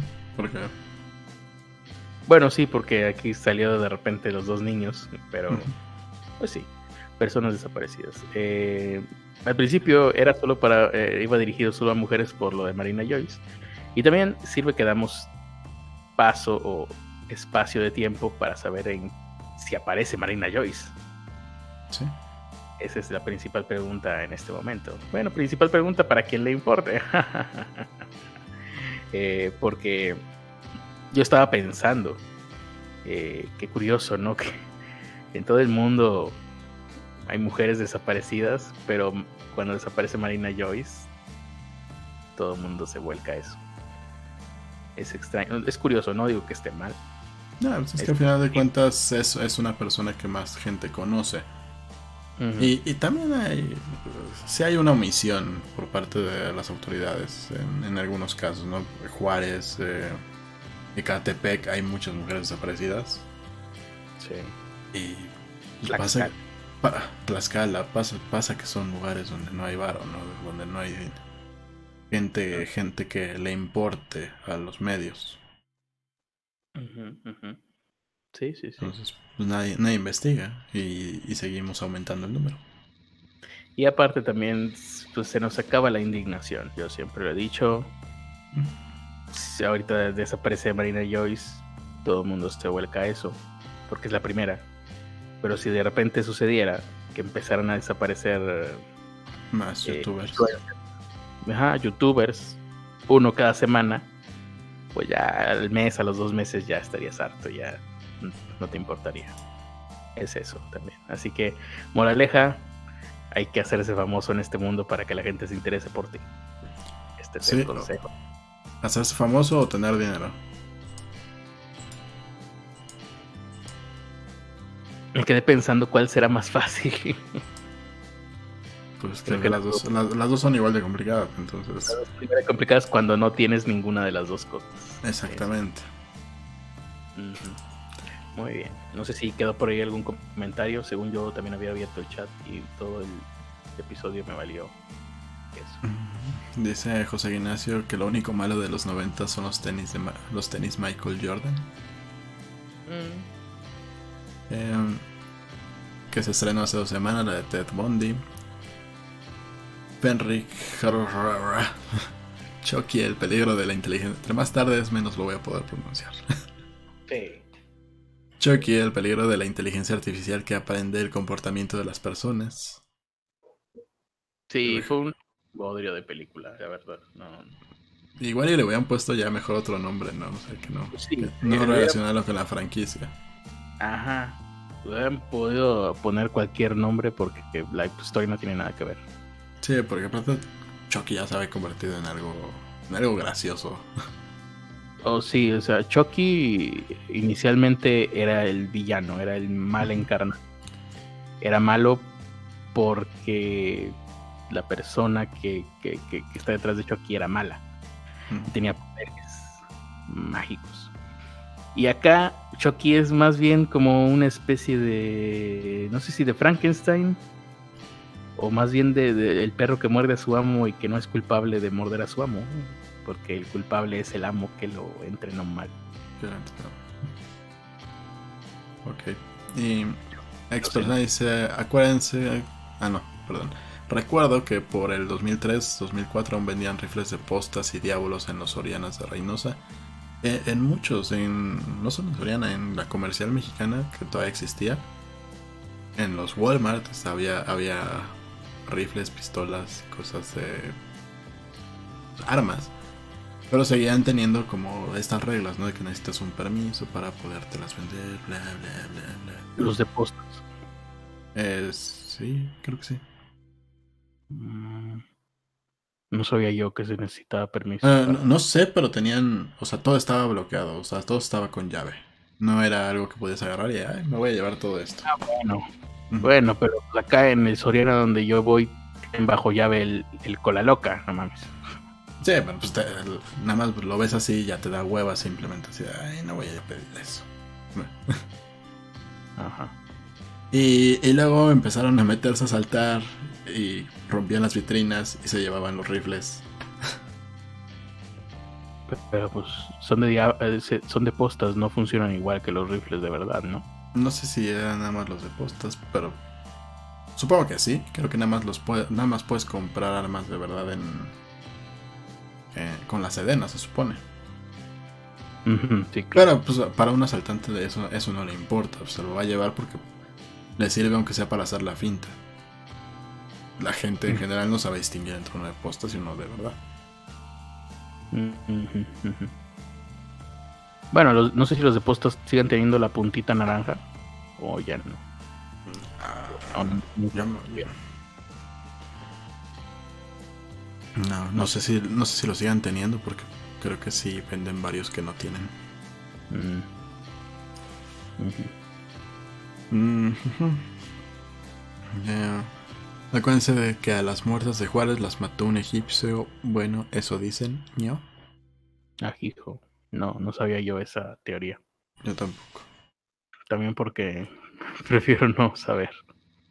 Para mi eh, mi hígado no no no me permitiría enterarme de, de esas cosas. Jesús Alejandro Ramírez Campos dice que él solo dice. Dice, yo solo digo que depende. ¿De qué? De qué tan lejos esté. Eh, Mente en coma. Dice que o ser blanquito. Supongo que es esto de ser famoso o. O tener dinero para que le importes. no, no, no, no. Ah, en, en Ju- en Juárez son muy blanquitas las chicas que matan. No sé si sean blanquitas las chicas que matan, pero No, pues en Chihuahua hay una, una gran población de personas blancas, de mujeres blancas. Pues no, sí, pero no sé si las que resultan ahí muertas sean de ese tipo. Pero ya cuando estás muerto ahí sí el color de piel no importa. Me importa cuando estás vivo, pero ya muerto lo que importaba era... Lo que importa cuando estás muerto son tus influencias, el dinero que tenías, lo que significabas para la gente, nada más. Dice Casar que es más fácil ser famoso, aunque sea por las razones equivocadas. Lady Wu se hizo famoso por una mamada, pero. Pero, Mario no, se- Aburto. pero no se volvió rico. Mario Burto. Eh, nada, pero hizo famoso por razones equivocadas. Eso me refiero. eh, Expersona dice: Postas es redonda, Diablo es el de punta. Ok. José Ignacio So- Soriano. En el centro de la Ciudad de México venden navajas de las tipo Rambo a todo el mundo. Ahora, pero los cuchillos no están, no están legislados para nadie. Cuchillos para todos. Sí, sí, o sea, cualquiera puede tener un cuchillo de casa. Y clavárselo en el ojo a la persona que te reclame por el estacionamiento. Como lo vimos hace unos meses. O semanas, no sé cuánto. ¿Cuánto tiene de que pasó eso? Como un mes máximo. Siento que ya todo pasa. Esto ha sido eterno. ya, cábate, Diosito. Sexenio. Eh, sí. Em, Chucky, la nueva versión apesta, pero en serio. Eh, yo no la he visto. Que, que Ritter dice que es, Pues que es muy mala. Eh, sí, la verdad sí. Bueno, es, es la hora de dormir y mañana jugaremos. Ujú. Mañana va a haber video, el domingo también va a haber video. Ya están grabados, así que Así que se acabó la magia. Ahora acabó la magia. nos vemos hasta el lunes. Y pues ya. Estoy tratando de ver cuándo se estrenó la de Ted Bundy porque también me quedé con la duda. Dicen aquí que hasta dos semanas. En México, Ajá. no, pero en Estados Unidos. Ah, ya. Bueno, nos vemos. Y si ustedes quieren apoyarnos económicamente, pueden hacerlo en pobrepodcast.com, paypal.me pobrepodcast, ahí lo que quieran. si es que Oye, pues sí estamos, sí estamos muy eh, atrasados, ¿eh? Porque aquí en México se estrenó hace dos semanas Ajá. y en Estados Unidos se, atras- se estrenó en el año 2002. no, es otra película, obviamente, pero es la que me apareció primero en los resultados. O sea que la película de Ted Bundy con Zac Efron tiene muy, muy mal SEO, al parecer. Puede ser. Eh, Pero bueno, gracias por habernos visto. Y pues mañana vean los videos que les vamos a dejar. Y el lunes regresamos con más información de actualidad para seguir viendo cómo este mundo se va al caramba. Exactamente. Mm. Saludos.